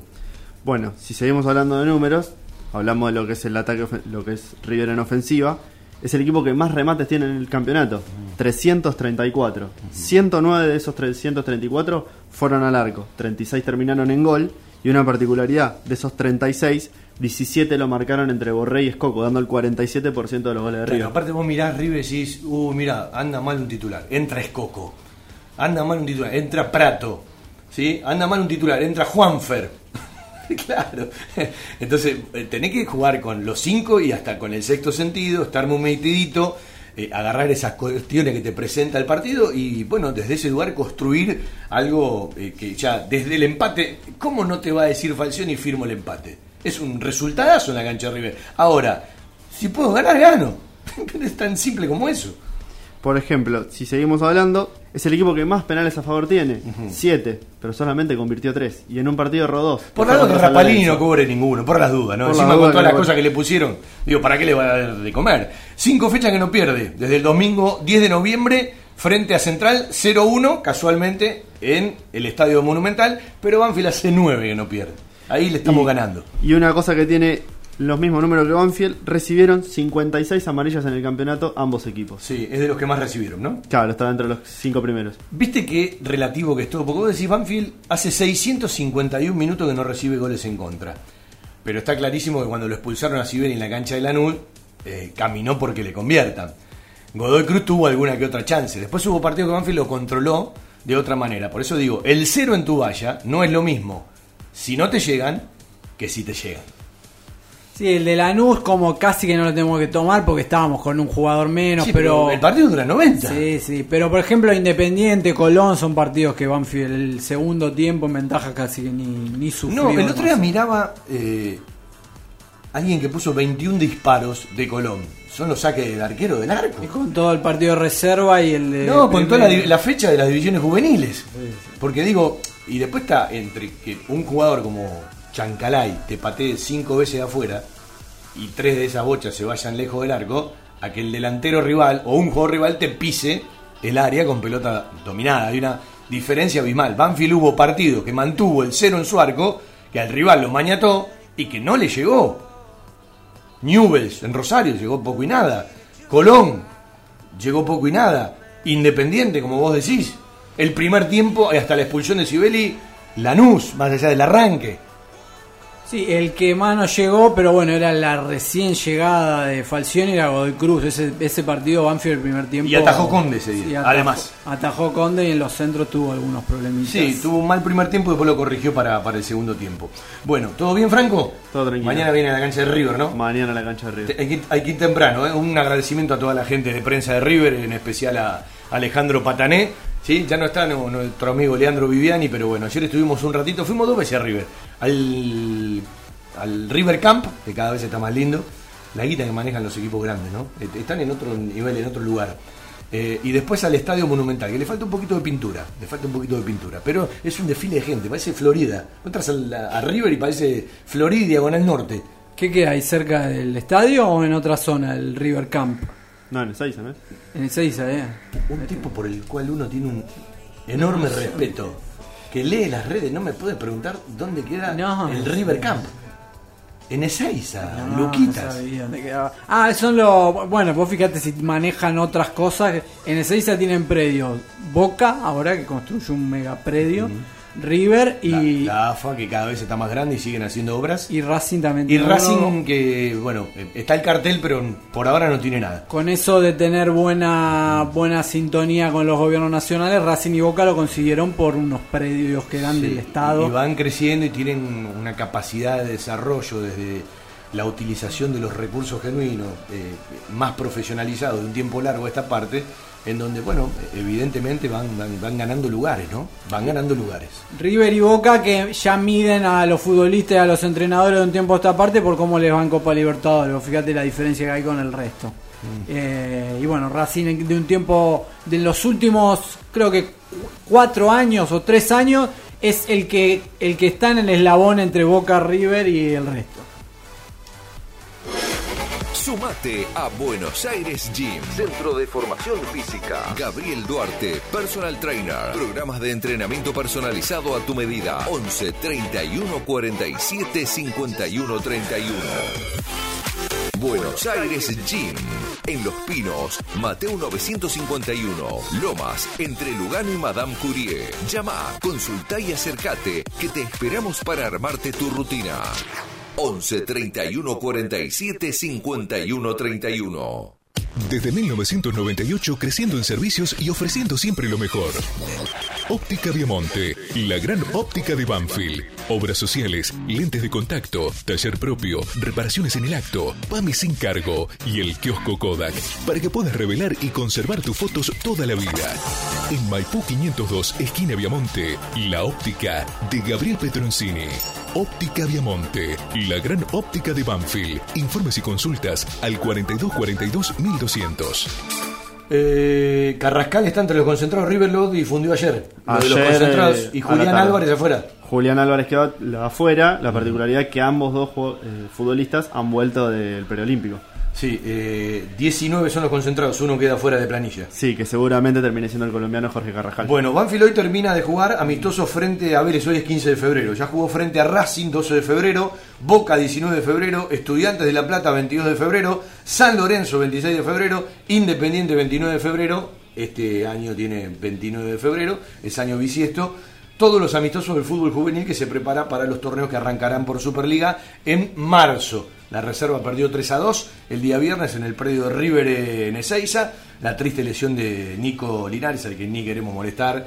¿sí? Ya más adelante charlaremos con él. Después, bueno, eh, sabremos cuándo será operado nuevamente. Uno supone que lo va a operar el doctor Ríos, eh, Gustavo Ríos. Y eh, al mismo tiempo, el fútbol juvenil, o lunes o martes, viene la estructura, los docentes a charlar un rato largo a la radio de, de muchísimas cosas que ya hacen a unos cuantos años de la continuidad de trabajo. Vamos a escuchar más tarde un ratito de la conferencia de prensa de Falcioni de ayer, pero ahora nos vamos a ir a un recuerdo y también vamos a charlar un rato de handball. Antes de todo eso, le leo. Transferencias a un tercero de nombre originante, Fideicomiso Reconstrucción Banfileña, al Banco Provincia, por exactamente 2.772.000. ¿Sí? Eh, esto tiene fecha 10 de febrero. En un ratito le quiero explicar a dónde voy. Y otra transferencia que tiene que ver eh, con cuentas de uso judicial, que en su momento la Superliga le retuvo a Banfield y fue transferida por 2 millones 7 ah, no veo nada 794 285 es decir la suma de uno y la suma de otro hacen a todos los números de lo que habíamos difundido y de lo que difundió el club del pago de la causa Clide y Héctor Díaz contra el Club Atlético Banfield según despido. De esta manera, por un oficio que también envía el doctor Clariá, ¿sí? Eh, donde notifica todo lo relacionado a Díaz Clide Héctor contra el Club Atlético Banfield, Sociedad Civil, y otro según despido por el expediente en Lomas de Zamora 33.005-2012, donde, bueno, hace la aclaración necesaria de las transferencias, de lo que en su momento retuvo la Superliga y de esta manera también reclama el, el levantamiento de la inhibición. ¿sí? Todo esto se está terminando de hacer efectivo judicialmente y administrativamente a partir de que se levantaron las ferias judiciales, por eso hay ciertas cosas que tienen fecha de febrero. ¿sí? Eh, y los pagos en su momento y oportunamente retenidos y eh, realizados por Banfield a través de la cuenta del fideicomiso. ¿sí? Esto sintetiza lo que difundió Banfield en una placa con referencia, más allá de que difundió el final, ¿sí? y ya hablamos bastante de, todo el trayecto, eh, de una causa que gracias a Dios se terminó. Terminó mucho más inflada de cómo arrancó. Estamos hablando del 2012 a la fecha. Del 2012 al 2020. ¿sí? Porque esto terminó en enero del 2020. Eh, pero gracias a Dios terminó. Porque en realidad termina como lo de Brum, en la última instancia. Cuando te inhiben. Eh, claro, en 2012 Banfield, quizás antes se podría haber eh, terminado esto, pero en 2012 Banfield no tenía capacidad de pago, hay que no, decirlo. no, no, decir, No había manera de que en ese momento... Eh, hay- hubo un momento donde yo entiendo que vos tenés que priorizar la salud cotidiana eh, por este tipo de cosas. Pero cuando vos agarras el origen y el final, me parece que pasó mucha bola de nieve. Se. Pasó mucha bola de Se nieve. se ¿sí? Y lo que te llama la atención es que siempre se pagan estos números, que son los que conocemos de algunos juicios de- de mayor volumen de dinero, cuando llegan a la última instancia de la inhibición. Es decir, cuando ya te empiezan a traer otro tipo de problemas. Claro, y a último momento siempre las cosas no terminan. Está saliendo. claro que para conciliar vos tenés que tener guita, pero también en el trayecto hay que ver la forma que se emplearon para que esto llegue a donde llegó. Y eso lo conocen los protagonistas. Sí, pero- Yo siempre me fijo en la salud económica de Banfield, porque cuando te hablan de tal o cual cosa, siempre termina pagando Banfield. Y cuando decimos Banfield, no decimos la cuenta de tal o cual persona. Es lo que en un momento yo hablaba de Herbiti. Herbiti estaba enojado con los dirigentes. Dio a entender que si le pedían disculpas retiraba la causa. Bueno, bárbaro. No sé si te pidieron disculpas o no. Vos le sacaste la acción que tenías contra ellos. ¿Quién te termina pagando el juicio? Banfield. Entonces, ¿cómo es? Sí, da bronca cuando podrían. Yo pregunto, si ahora van y le piden disculpas a los dirigentes, ¿Herbiti la devuelve? ¿La dona? A veces nos comemos cada garrón, Claro. a veces nos comemos cada mentira. Es doble la bronca porque. Le entiendo el reclamo, ¿eh? el reclamo de un Ah, laburador, te lo defiendo y te lo aplaudo. Yo lo que digo es, no me vendas una cosa cuando la realidad es otra. Cuando con ciertas personas lo que da bronca es que se podrían haber solucionado de una manera. Sí, no es lo mismo sí, Brum que no había una relación afectuosa ni nada. está bien, pero vos tenés que ver el origen. que ¿eh? Vos tenés que ver el origen. Nadie se puede desentender de esto. De cómo arrancó la causa y por quiénes. Mm. ¿sí? Desde el contrato realizado, desde el despido, que tiene que ver con la gestión anterior, y cómo fue todo el trayecto. Porque esto no es solamente el inicio y el final. Hay un trayecto. Hay un trayecto. Y en el trayecto el único que pierde siempre es Banfield. Ah, eso seguro. Siempre es Banfield. Banfield Club, hablo. ¿eh? Vamos a charlar un ratito del handball, que tienen novedades, que muchos de los que están cerca de las actividades ya las conocen de memoria, con el querido Kai Hormida, que vive un arranque del 2020 ya de otra manera. ¿Cómo te va, Caio, querido? ¿Cómo estás? ¿Qué haces, Fabi? ¿Cómo estás? Buen día. Bueno, felicitaciones y bendiciones por lo suyo. ¿eh? Bueno, muchas gracias, muchas gracias. Estamos todo, toda la familia muy contenta por la nueva integrante. ¿Cómo, ¿Cómo se llama la heredera?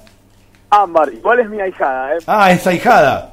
Sí, sí, por ahora ahijada. El padrino Chocho. Tenemos hijos. ¿Y a vos cuánto te toca?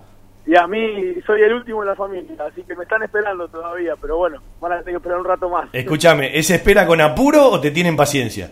No, no me tiene más paciencia, ya está, yo ya estoy grande y ya mis tres hermanos estuvieron, así que me están esperando a mí, no hay más paciencia, se acabó. ¿Vos sos el menor de los hermanos? No, no, yo soy el del medio, tengo mis dos hermanos más grandes que me llevan, nos llevan 10 años y mi hermana que tuvo Ámbar es la más chica. Y lo, que pasa es que para desarrollar el handball necesitamos más años, claro. Bueno, esperen esperen bueno, un ya poquito. Ámbar la vamos a meter ahí en el handball. ya No, pero digo, para ser papá necesito más tiempo, todavía tengo que Sí, desarrollar un par de cosas. saben.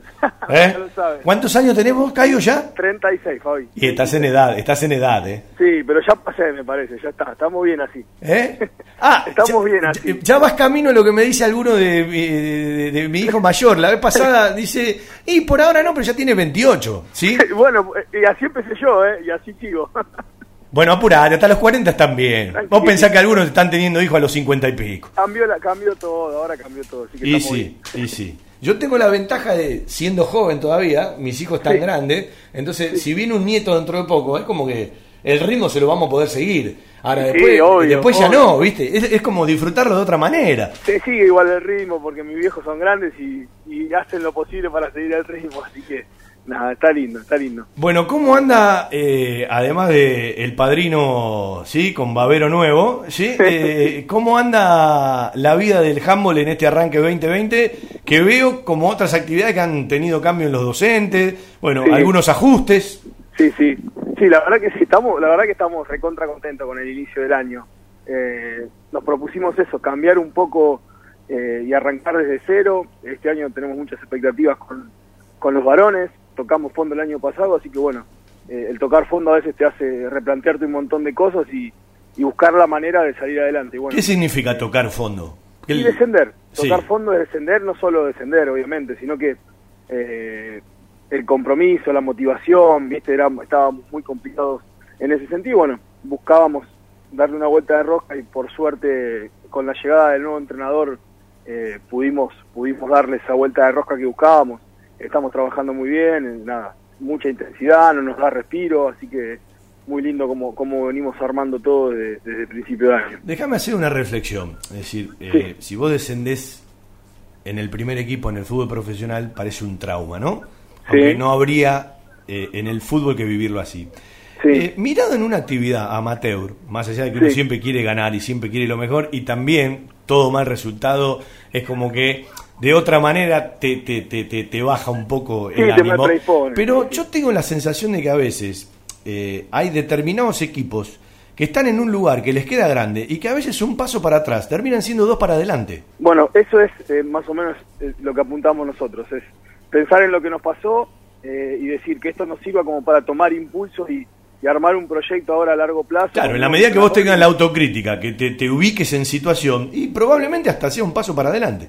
Eso nos pasó, a mí como coordinador obviamente me pasó la autocrítica de algunas decisiones que tomamos, eh, que sabemos que no las tomamos de, de buena manera y bueno, eh, en base a eso obviamente tratar de no repetir los errores que cometimos el año pasado y bueno, por eso este cambio tan drástico con un entrenador que, que como jugador tiene dos mundiales encima, tiene muchísima experiencia en la selección y, y que sabemos que nos va a aportar un montón y obviamente un proyecto a largo plazo, como lo hablamos con él, tiene ganas, tiene ganas de eso y apuntar de acá a unos años poder eh, llegar con el equipo masculino a primera. Pero bueno, nada, es el comienzo ahora de algo que, que- que ojalá pueda durar bastante. ¿Cómo se dio esta contratación? ¿Cómo se dio la llegada del nuevo cuerpo técnico? Repasalo ya que estás.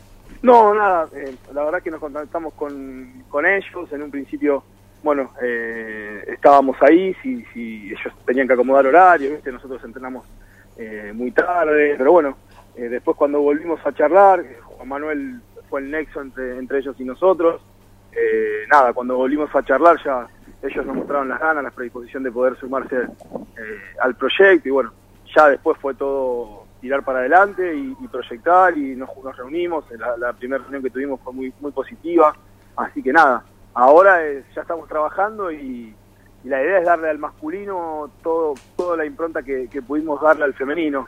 eh, con las inferiores también, porque ahora este año ya tenemos todas las inferiores de masculino completa, eh, hicimos cambio también en los profes, yo me sumo a trabajar con, con los chicos, lo- el masculino, de hecho estamos por jugar amistoso ahora con los cadetes y los juniors, así que bueno, nada, eh, hicimos muchos cambios como para poder apuntar a, ascender con los chicos de inferiores y bueno, el equipo mayor, lo principal sería organizar bien el equipo, volvieron muchos chicos, algunos se van sumando con obviamente con el nombre de este entrenador que, que tenemos la suerte de tener y bueno, eh, este año la idea es apuntar fuerte a todo lo que es el masculino, sin dejar de lado obviamente todo lo que logramos con el femenino. Bueno, este es un dato. Ya toda la tira de caballeros armada. Está clarísimo que con eh, las chicas se han eh, conseguido muchísimos logros. Eh, Repasame el nuevo cuerpo técnico y eh, cuándo arrancan las competencias oficiales y si hay variación en la forma de competencia. No, eh, el cuerpo técnico es, eh, está compuesto de mayores varones por, por, por el Bancho Gea y el ayudante de campo es Iván Rostro, eh, que es un chico que juega en, en Liga de Honor de Sedalo, jugó toda su vida en Liga de Honor de Sedalo. Sí. Ellos trabajan también en Sedalo con las inferiores de varones. Y nada, el, el sistema de competencia sigue siendo el mismo. Eh, ahora el 7 de marzo ya iniciamos la temporada, la Copa Femeval, inicia otra, otra temporada de la Copa Femeval. Y ya después el 14 y 15 arrancamos con, con la competencia oficial. Y eh, bueno, obviamente me sumo yo al, al cuerpo técnico de, de, de inferiores varones que, que nunca había estado, así que va a ser mi primera experiencia también con, con los chicos. Bueno, eh, tenés la impronta de las mujeres para tratar de repetir en, en los varones. eh, ¿Y qué significa haber terminado de completar la tira de caballeros? Eso, Fabi, es más que un campeonato. eh, para Claro, porque ahí está el logro, ¿no? Es decir, porque si tenés base, tenés sostén. Sí, eso para nosotros es más que un campeonato, olvídate. Es lo que venimos apuntando hace dos o tres años, nos costaba muchísimo. Eh, hicimos un lindo trabajo con los chicos del ICAP, eh, pudimos eh, traer a algunos chicos del colegio, así que bueno, eh, nada, es, es- obviamente que es la felicidad traer, eh, tener eh, la tira completa porque era algo que nos costaba muchísimo porque los chicos por lo general cuando son eh, muy chicos a esa edad a veces prefieren el fútbol o los padres lo llevan al fútbol y bueno, eh, se complica y por suerte nada, después de insistir, insistir, o sea, no fue un trabajo de dos días, esto lo venimos peleando hace uno o dos añitos, dos años seguro.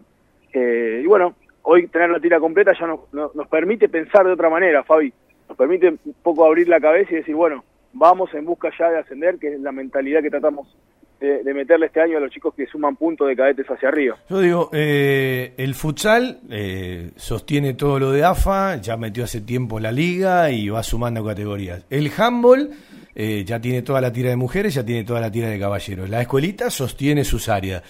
Eh, No hay lugar. ¿Eh? No hay lugar. nos arreglamos. Igual ahora, la verdad que con, con- tenemos la canchita afuera de la sede, tenemos rincón, tenemos los gimnasios para poder acomodarnos.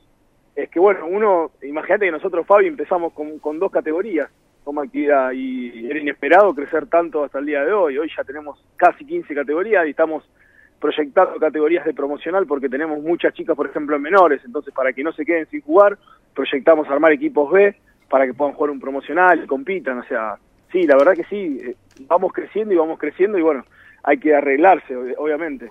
Eh, escúchame, eh, lo de beach handball quedó solamente en el furor. Sí, este año estuvimos complicado porque, bueno, obviamente yo eh, este año tuve vacaciones que hacía varios años que no tenía. Y a veces en la vida son recomendables, sí. Y sí, eh, disfruté de la familia, Fabio, así que nada, el año que viene está el proyecto todavía, hablamos también para poder hacer una cancha, eh, así que seguramente durante este año vamos vamos a retomar con ese proyecto y no va a quedar en la nada. También muchos chicos justo este año en esa época estaban de vacaciones, así que bueno, eh, ya eh, empezó la liga, así que la idea seguramente sea este año proyectar eh, para jugar la liga de- del 2020 de 2021, ya con profesores a cargo del beach y demás. Pero bueno, nada, sabemos que tenemos que tener paciencia, está en carpeta, o sea, nos reunimos con, con la gente de deporte, nos dieron el ok, eh, hablamos con la federación porque queríamos hacer una cancha, así que bueno, eh, seguramente eso sea uno de los temas importantes para, para este año. Estamos charlando con Claudio Hermida, coordinador del handball. Eh, Cuando te sentás a charlar eh, como deportista y como docente, eh, con Ojeda, con Rustros, y tenés que armar toda una nueva estructura, descendieron los caballeros, pero ahora tenés toda la tira, como recién decías, a veces Claro. desde la autocrítica un paso para atrás pueden ser dos para adelante. ¿Qué es lo primero que te plantean ellos? No, la verdad es que yo me encontré con, lo primero la, la predisposición, que me encontré con las ganas también, porque obviamente uno dice, trae un entrenador de, de- mucha jerarquía eh, a dirigir a cuarta, ¿no? Eh, no es una de las categorías más altas. Y la verdad es que lo que ellos plantean también es lo mismo que te planteo yo, Fabi. Eh, primero ver las inferiores, ver cómo estamos, cómo están compuestas, y después hacer un proyecto a largo plazo, no, no trabajar a corto plazo. Esa es la idea de ellos, ellos quieren armar un equipo competitivo sin, sin eh, nada, eh, sin apurarnos, armar un equipo competitivo y que ese equipo sea la base para poder el día de mañana ir ascendiendo y bueno, llegar hasta primera. Pero lo primero y lo primordial ellos lo que quieren es formar un, un- un equipo muy competitivo. Y en base a eso, obviamente, después ya van a venir los logros y vamos a hablar de objetivos de ascensos y demás. Pero hoy lo primordial es eso, eh, el armado del equipo de mayores. Te pregunto, las afiliaciones, la FEMEVAL, ¿las aumentó mucho un tiempo esta parte? ¿La sostiene? Sí, Fabi, sí, lamentablemente es, es algo que, que cuesta un montón, el tema de los pases están carísimos, eh, pero bueno, son decisiones de la federación, los clubes, nada, eh, tenemos que hacer el esfuerzo para, para poder pagar, la afiliación vale vale mucho dinero por equipo, eh, los, hay que pagar entrenadores, eh, la verdad que es un costo bastante alto que, que asume el club. Eh, en este caso, en el caso nuestro, imagínate que hay clubes que son que son no tienen la posibilidad de que, de que su, su comisión directiva o, o- la parte de deportes asuma esa responsabilidad del pago de la FEMEVAL, o sea, les cuesta el doble que a nosotros. Pero bueno, sí, los claro. costos se, elevaron muchísimo con respecto al año pasado. Desde el ingreso del socio y su cuota, desde el ingreso del arancel deportivo, está el ingreso de la actividad. Por ejemplo, un partido de handball, ¿se cobra entrada o no? No, por lo general no, no solemos no cobrar, depende qué partidos, ¿viste? Por ejemplo, los sábados jugamos en el predio, los chicos juegan en la descubierta y no podemos cobrar entradas, Ujú. bueno, eh, por lo general no, no, no, no, no, no contamos con la entrada como ingreso. Sí, nosotros obviamente hacemos bingos, un tema importante también para quien esté escuchando, este año estamos armando la carpeta para los sponsors, la idea es poner cuatro o cinco sponsors en la camiseta y en los pantalones, que eso nos permite también equilibrar un poco los números con respecto a la actividad. Así Pará, pará, hace un alto. Muchachos, a todos lo- lo- lo- los que pueden. Ya el otro día le mangueamos a alguno que vaya a poner al futsal femenino en la charla con Mariano Vila, porque el fútbol femenino ya tiene, tiene a Kyoshi. Bueno, ahora handball, ¿sí? a Handball, ver si le dan una mano, aunque sea una en el pantaloncito. Tenemos, mirá, tenemos frente, espalda, mangas y pantaloncito y también banner, o sea, hay- Eh, Es más, y se pone una gorra y una remera al callo.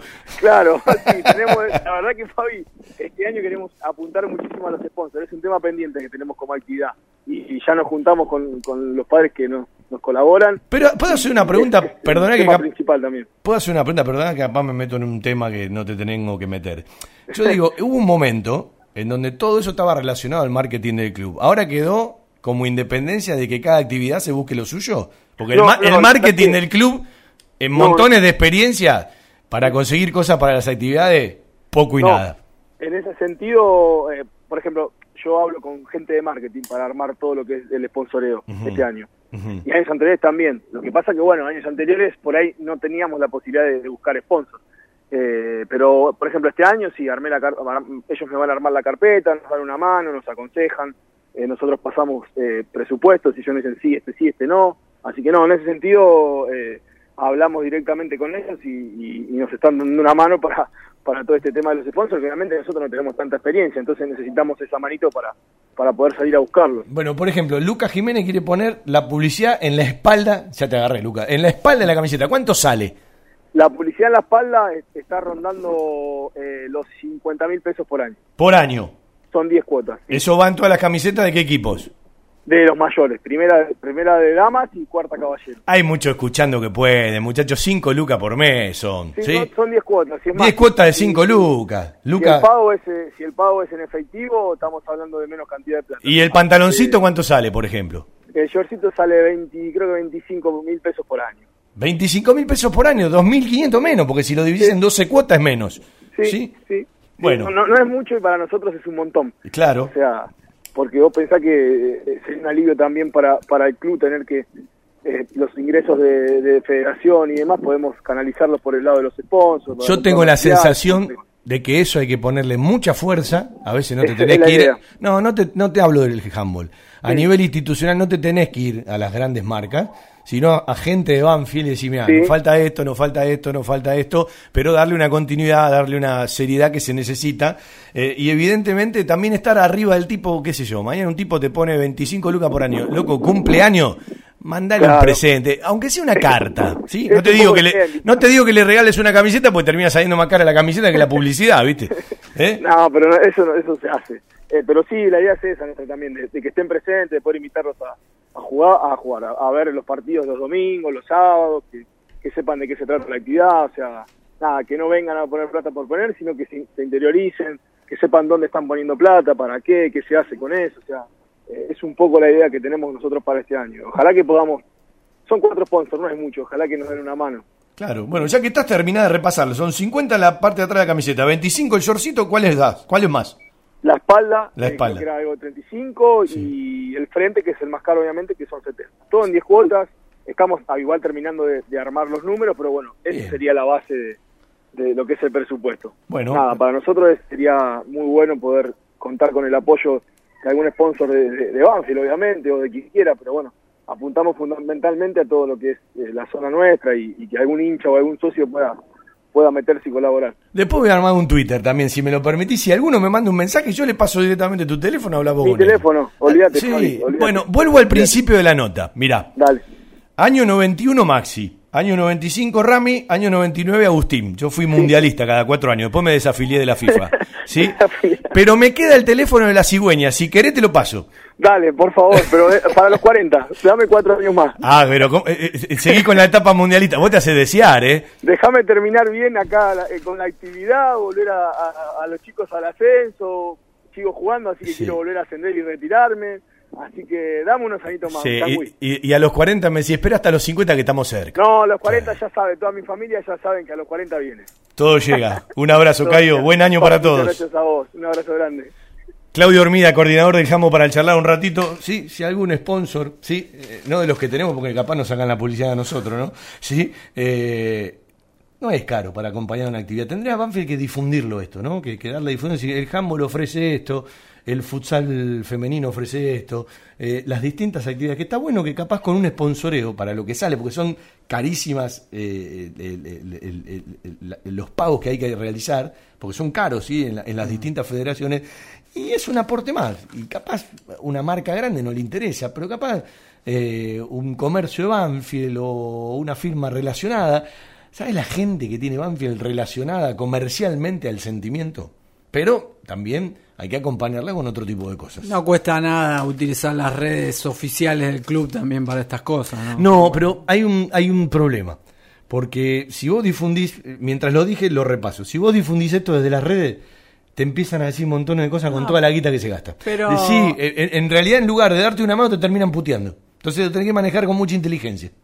Sí, pero no sé si se fijan tanto en los... Vos decís que leen todos los comentarios, con todo, porque Sí, ya sí. se saben en las redes. eh, eh, Está bien, pero vos vas a poner, eh, se busca, o el club, eh, o la actividad, maneja un sponsoreo con estos valores, no sabe la cantidad No, de lo- comentarios los que valores tenés. no, sabe no. la- páguenle ustedes con la que le pagaron a, a, Ce- a- a Coso, a, a Conde. No, los valores. Por ejemplo, no, ¿sí? No, no, los valores sí. Saquen un contrato y paguen todas las camisetas. Sí, sí, Empiezan todos los comentarios Sí, así. bueno, ¿Sí? Yo Claro. siempre lo, lo aprendí con el tiempo. La economía aplicada al fútbol, aunque sea en el mismo club, no tiene nada que ver con el resto de la economía. Son dos mundos distintos. Por montones de cuestiones, los podemos discutir, ¿sí? Pero son montones de cuestiones. Porque yo viví muchísimo tiempo diciendo, un contrato menos de ese tipo que generalmente no va a jugar nunca, te arregla todo este tipo de problemas. Por ejemplo, toda esta bola de nieve con los juicios, que mirá al número que llegó, con los intereses, los abogados, las costas y los gastos, cuántas de estas cosas te solucionan. Alguna vez habría que pensarlo, pero el tiempo me enseñó, no lo termino de asumir, ¿eh? pero me enseñó que son dos economías distintas. Presupuestos distintos también. No, no. Digo, el, mundo, relaciona- el mundo relacionado al fútbol. Por eso la mayoría cuando llega a los clubes quiere estar en determinado lugar. Hay pocos dirigentes de vocación que están en otro tipo de lugares. Y por eso los grandes, o los que juegan en primera línea, les interesa determinados lugares y funciones dentro de los clubes. Claro. Y no este tipo de funciones, donde hay que hacerse abajo. A mí me encanta el dirigente que llega a determinado lugar, pero pasó por todos los estamentos. No me gusta el, el paracaidista que llega directamente y ya te define cuestiones del fútbol profesional. Antes Me gusta más que se hagan desde abajo. Antes pasaba más eso del camino, Mucho más. ahora es mucho eh, más. no tanto. Y desde que el empresario, desde que los números son otros, evidentemente el camino es otro. Es otro. sí, sí. En agosto de 2014 comenzó un sueño que parecía imposible. Hoy, después de mucho esfuerzo, dedicación, sacrificio y profesionalismo, tenemos el orgullo de saber que estamos por el camino correcto. Sanatorio del Parque. Día a día trabajamos buscando alcanzar la excelencia médica con humanidad. Sanatorio del Parque. Molina Arrotea 2499, frente al Parque Municipal. 4283-5181, 4283-1498, 4283-5074. Sanatorio del Parque. Algo está cambiando en la salud privada de Lomas de Zamora. Fiberball. Líder en desarrollo y producción de almohadas. Más de dos décadas de experiencia y trayectoria en el mercado del descanso. Fiberball, el productor de almohadas más grande de Argentina. Sello de calidad certificado ISO 9001. www.fiberball.com hay lugares que son parte de nuestra vida. Los llevamos en el corazón y son aquellos a los que siempre nos gusta ir. Cantina El Taladro, el rincón banfileño en zona norte. Cantina El Taladro, un clásico. Diagonal Salta 596 Martínez. Socios de Banfield, 10% de descuento. Reservas al 4792 7018. Cantina El Taladro, un clásico. Vamos a ir a un recuerdazo, así arrancó el programa, eh, porque vamos a ir al último triunfo de Banfield frente a River, la historia habla de 88 partidos, siempre en primera, Banfield no jugó contra River cuando River descendió, pero tiene además dos partidos por la Copa Libertadores ¿sí? del 2005, el 1 a 1 en la cancha de Banfield y el 2 a 3 en la cancha de River. Si agarro 90 son 18 para Banfield, 47 para River, 25 empates. Si agarro los 88 en primera división son 18 para Banfield, 46 para River, 24 empates. Banfield convirtió 113 goles, 176 convirtió River. 31 de enero del 2010. Mañana 10 años y 16 días. Último triunfo de Banfield en la historia del Monumental. Torneo Clausura 2010. 1 a 0 de visitante. Seba Fernández. Papelito Fernández, 29 del segundo tiempo. Estrenábamos la estrella. Yo recuerdo ese día Banfield había salido campeón por primera vez en la historia, más allá de la del amateurismo en primera división. Y no fue tanta gente a la cancha de River.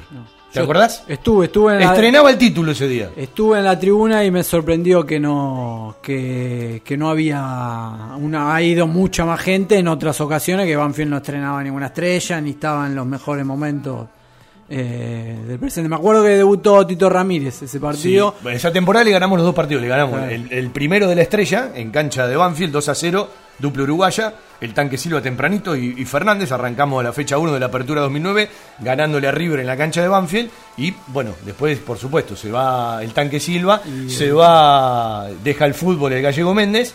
Juega Jonathan Maidana ese día para Banfield. Mirá lo que significó después para River. ¿sí?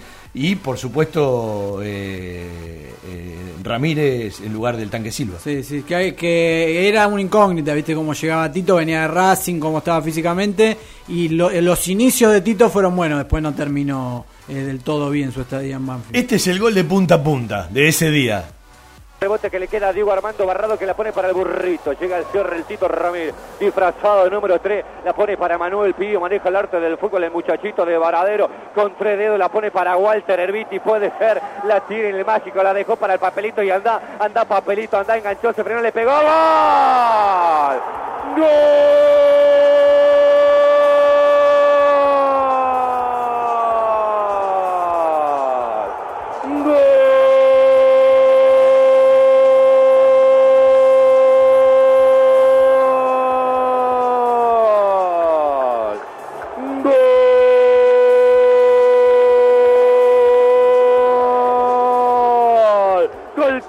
Taladro, gol taladro, gol del papelito Fernández. buscaban goleador. Acá lo tenés. Sebastián Fernández, la firma del grito sagrado. Gana mi Banfield a los 30 minutos de la parte complementaria 1 a 0. El campeón otra vez quiere repetir, quiere demostrar sus credenciales de campeón. Mi Banfield, el campeón, es insaciable, quiere más y más. El campeón lo pone el equipo del jefe, le brinda un golpe de knockout. Lo dicho, Sebastián Fernández a los 30, el autógrafo del gol. El taladro que está afilado tiene uno, el millonario pobre no tiene. Tres dedos de Manuel Pío por afuera, saliendo por la izquierda. Herbiti pausa, magia y asistencia. Cevita Fernández explotó. La tercera fue la vencida. Ahora sí, Tomás Mate. 1 a 0 gana Banfield, gana el campeón y sigue brillando la estrella. Bien decía Fabián, la tercera fue la vencida y algunos que dicen no hay dos sin tres. El papelito les cambió el dicho, gana el taladro, lo gana bien. 50 partidos para Sebastián Fernández en la primera de Banfield. Vaya manera de festejarlo con su décimo gol con la camiseta del campeón. Un dato, en la jugada anterior en la pelota parada que salió la contra de Banfield, estaba acalambrado y sigue acalambrado Roberto Batión, lo hizo levantar el Laucha capitán, no quería perder altura en su área. Pero estábamos en todos los detalles. ¿eh? Bueno, ahora vamos al final de ese partido y después vamos a escuchar a Julio Falcioni, otra voz, ¿no? Sí, tras ese triunfo frente a River, no es la primera vez eh, que le ganaba en la cancha de River el- un Banfield de Falcioni, porque claro está que había ganado en el clausura 2004 el 3 a 2, fecha 5, dos de Omar Pérez y uno del Tati Bustos Montoya. Ya que está, lo repasamos, de atrás para adelante. Campeonato 51, fecha 10, 5 a 1. Campeonato 53, fecha 1, 3 a 1. Campeonato del 64, fecha 15, 2 a 1. Nacional del 76, la camiseta naranja en el grupo B, 3 a 1. Dos de Miguel Osvaldo González y uno del Pampa Orte. Mañana los vamos a escuchar con el relato de José María Muñoz. Torneo Clausura 1994, fecha 1. El Yaya Rossi y Raúl Wenzel, mañana los vamos a escuchar también. Torneo Clausura 2004, fecha 5, 3 a 2. Omar Pérez por 2 y el Tati Bustos Montoya, seguramente estarán los audios mañana también. Torneo Apertura 2007, fecha 10, 2 a 0. Citanichi Luchetti, de penal, punteando la pelota. Esto fue en la cancha de Vélez. Torneo Clausura 2010, fecha 1, 1 a 0. El que estamos repasando, Seba Fernández, la última vez que Banfield le ganó a River en el Monumental. Me acuerdo un cabezazo de Pablo Paz. ¿Ese fue uno a uno? Eh, porque lo, lo tenía como que habíamos ganado. ese día. ¿Allá o acá? Allá, allá. No lo Después tengo, lo voy a eh. buscar, no debe haber sido empate entonces. No lo tengo, debe haber sido eh, empate. Bueno, eh, lo que decía un tal Juan Pablo Vila y un tal Fabián Gersal cuando terminó ese partido. La gran felicidad de haber venido hasta acá, acompañar al campeón, hacer brillar la estrella y arrancar ganando el nuevo año y el nuevo torneo. Siempre es agradable, gratificante ganarle a River en su casa, más allá de los problemas y de la vida real de River. A 42 días de que se cumplan seis años, Banfield volvió a ganar en el Estadio Monumental otra vez Falcioni el técnico. Al que el 3 a 2 con los goles del Bocha Pérez, del Tati Bustos Montoya, un 14 de marzo del año 2004, trasladado hasta aquí para volver a ganarle a River en el Estadio Monumental. A ver, confianza con la pelota creció en el segundo tiempo. Aprovechar los momentos, pregúntele a Sebastián Fernández, que tuvo dos, y en el tercero la mandó a guardar. Del oficio al resultado, del oficio al arco rival, de chances que no se aprovecharon a chances para aprovechar, en un Maidana que reemplazó muy bien a Sebastián Méndez y en un Ramírez que le falta muchísimo para reemplazar a Santiago Silva con la base del campeón. Banfield le ganó a River 1 a 0 y está bien. Más allá de muchos remates de afuera, River nunca terminó de inquietar. Más allá de algún sustito final para aguantar el resultado, lo ganó Banfield. Del oficio al arco rival para gritar ganar en la primera fecha del torneo y el campeón da un paso importante en el primer tramo del torneo. En la importancia de sumar, en la importancia de reestrenarse como campeón y de demostrar que las ganas de ir, el hambre de gloria sigue más allá de el logro, el gran logro y tan esperado conseguido hace un mes y algunos días atrás. Y Banfield ganó, ganó bien. El partido terminó como aquel de hace algunos meses en el estadio Florencio Sola, con un River pateando y yendo desesperado, pero con un Banfield ganando y con presencia.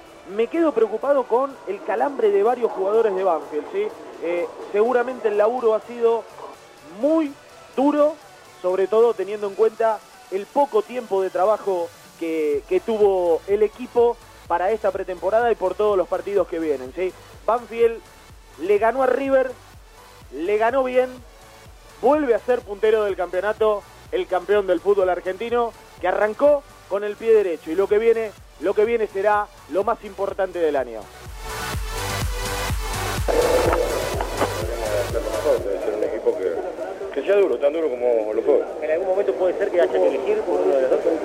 No, nosotros tenemos como prioridad jugar la Copa, sin ninguna duda. Y seguramente cuando tengamos eh, compromisos muy cercanos, guardaremos el equipo para que la Copa poder hacer un esfuerzo y un desgaste importante. Eso seguro que va a ser así, mientras tengamos la chance en matemáticas o las posibilidades de, de hacer una buena Copa Libertadores. Bueno, todos creemos que ese torneo, si Banfield no se hubiese dedicado a la Copa Libertadores, como bien decía Julio en la primera fecha, cuál era la prioridad, que se pudiese haber repetido. Salió campeón la Asociación Atlética Argentino Junior. Banfield a ese equipo del Vichy Borghi le ganó con amplitud, se suspendió el partido por lluvia. Cuando se jugó en la cancha Banfield le ganó con amplitud.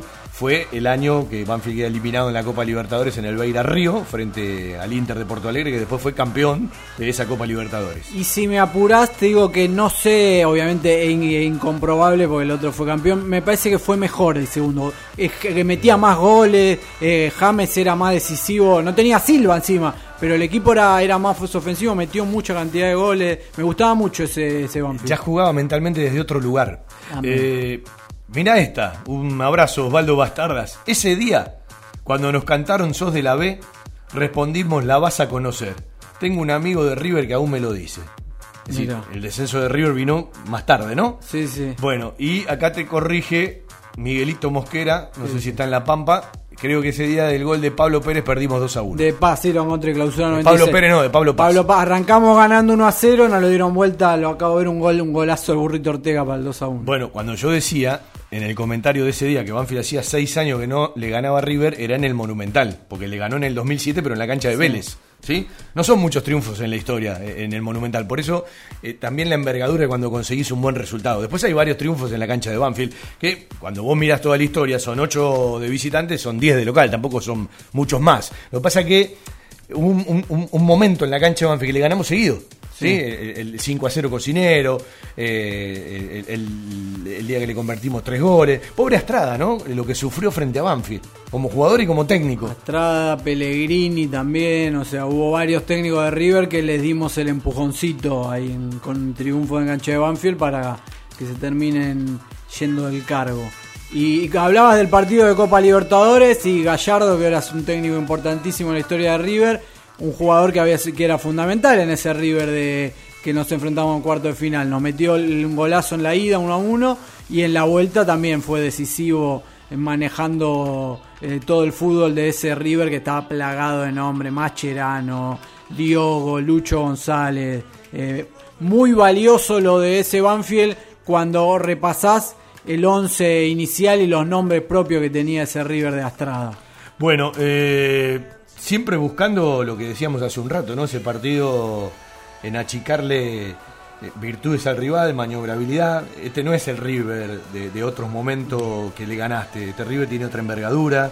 Este River persigue con mucha fuerza el objetivo de salir eh, campeón de la actual Superliga. Sabe que no puede dejar puntos en el camino, más allá de que Boca tiene una parada muy difícil en Santiago del Estero, porque eh, le puede costar después el campeonato. Y juega cancha llena, se vendió todo. Todo, todo. Sí, sí, sí, todo. Qué lindo, me- de- de- cuando más me gusta. Qué lindo para ser futbolista, ¿no? Salir, una, nada que perder encima. Ese partido que quieren jugar todo. Todo, yo, yo supongo que los jugadores quieren jugar todos los partidos, pero ese partido lo quieren jugar todo, ¿no? ¿Cómo no vas a encontrar un tipo que quiera entrar? ¿Sí? Eh, eh, yo me imagino la ansiedad, porque ayer lo contaba Osvaldo, ¿no? De, de ese tipo como, como un nene con el chiche nuevo, Mm. más allá de toda su experiencia, de todo su recorrido, el querer volver después de tanto tiempo, para que lo vean sus hijos, para que lo vea el viejo, eh, deben cerrar otro momento de la vida. Me imagino como otro, pero la ansiedad que va a tener mañana en el, en el banco de los suplentes. Sí, olvidado. Las miraditas para Julio, a ver cuándo entro. Sí. ¿Sí? A ver, yo no me termino de meter en un equipo titular hasta que lo confirme Julio. Porque Julio a veces se guarda una cartita. Yo no lo veo para, para, para jugar desde el arranque porque viene de mucho parate, sin ritmo de fútbol oficial. Más allá de que la semana haya sido buena, viene de un desgarro, viene de, tanto tiempo sin jugar. Y me parece que el desgaste de un rival en determinado momento del partido capaz le da otra posibilidad conceptualmente hablando. Hasta no sé si va a entrar, mira lo que te digo.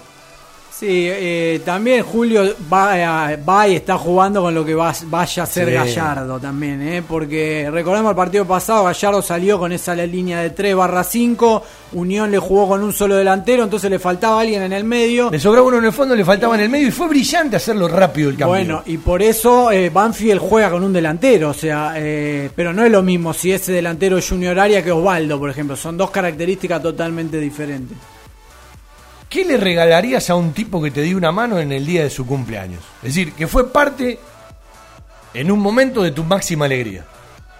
Es decir, tuvo que ver con tu estrella de campeón. Esa única que vos tenés. Mi viejo se fue al cielo y no pudo ver a Banfield campeón.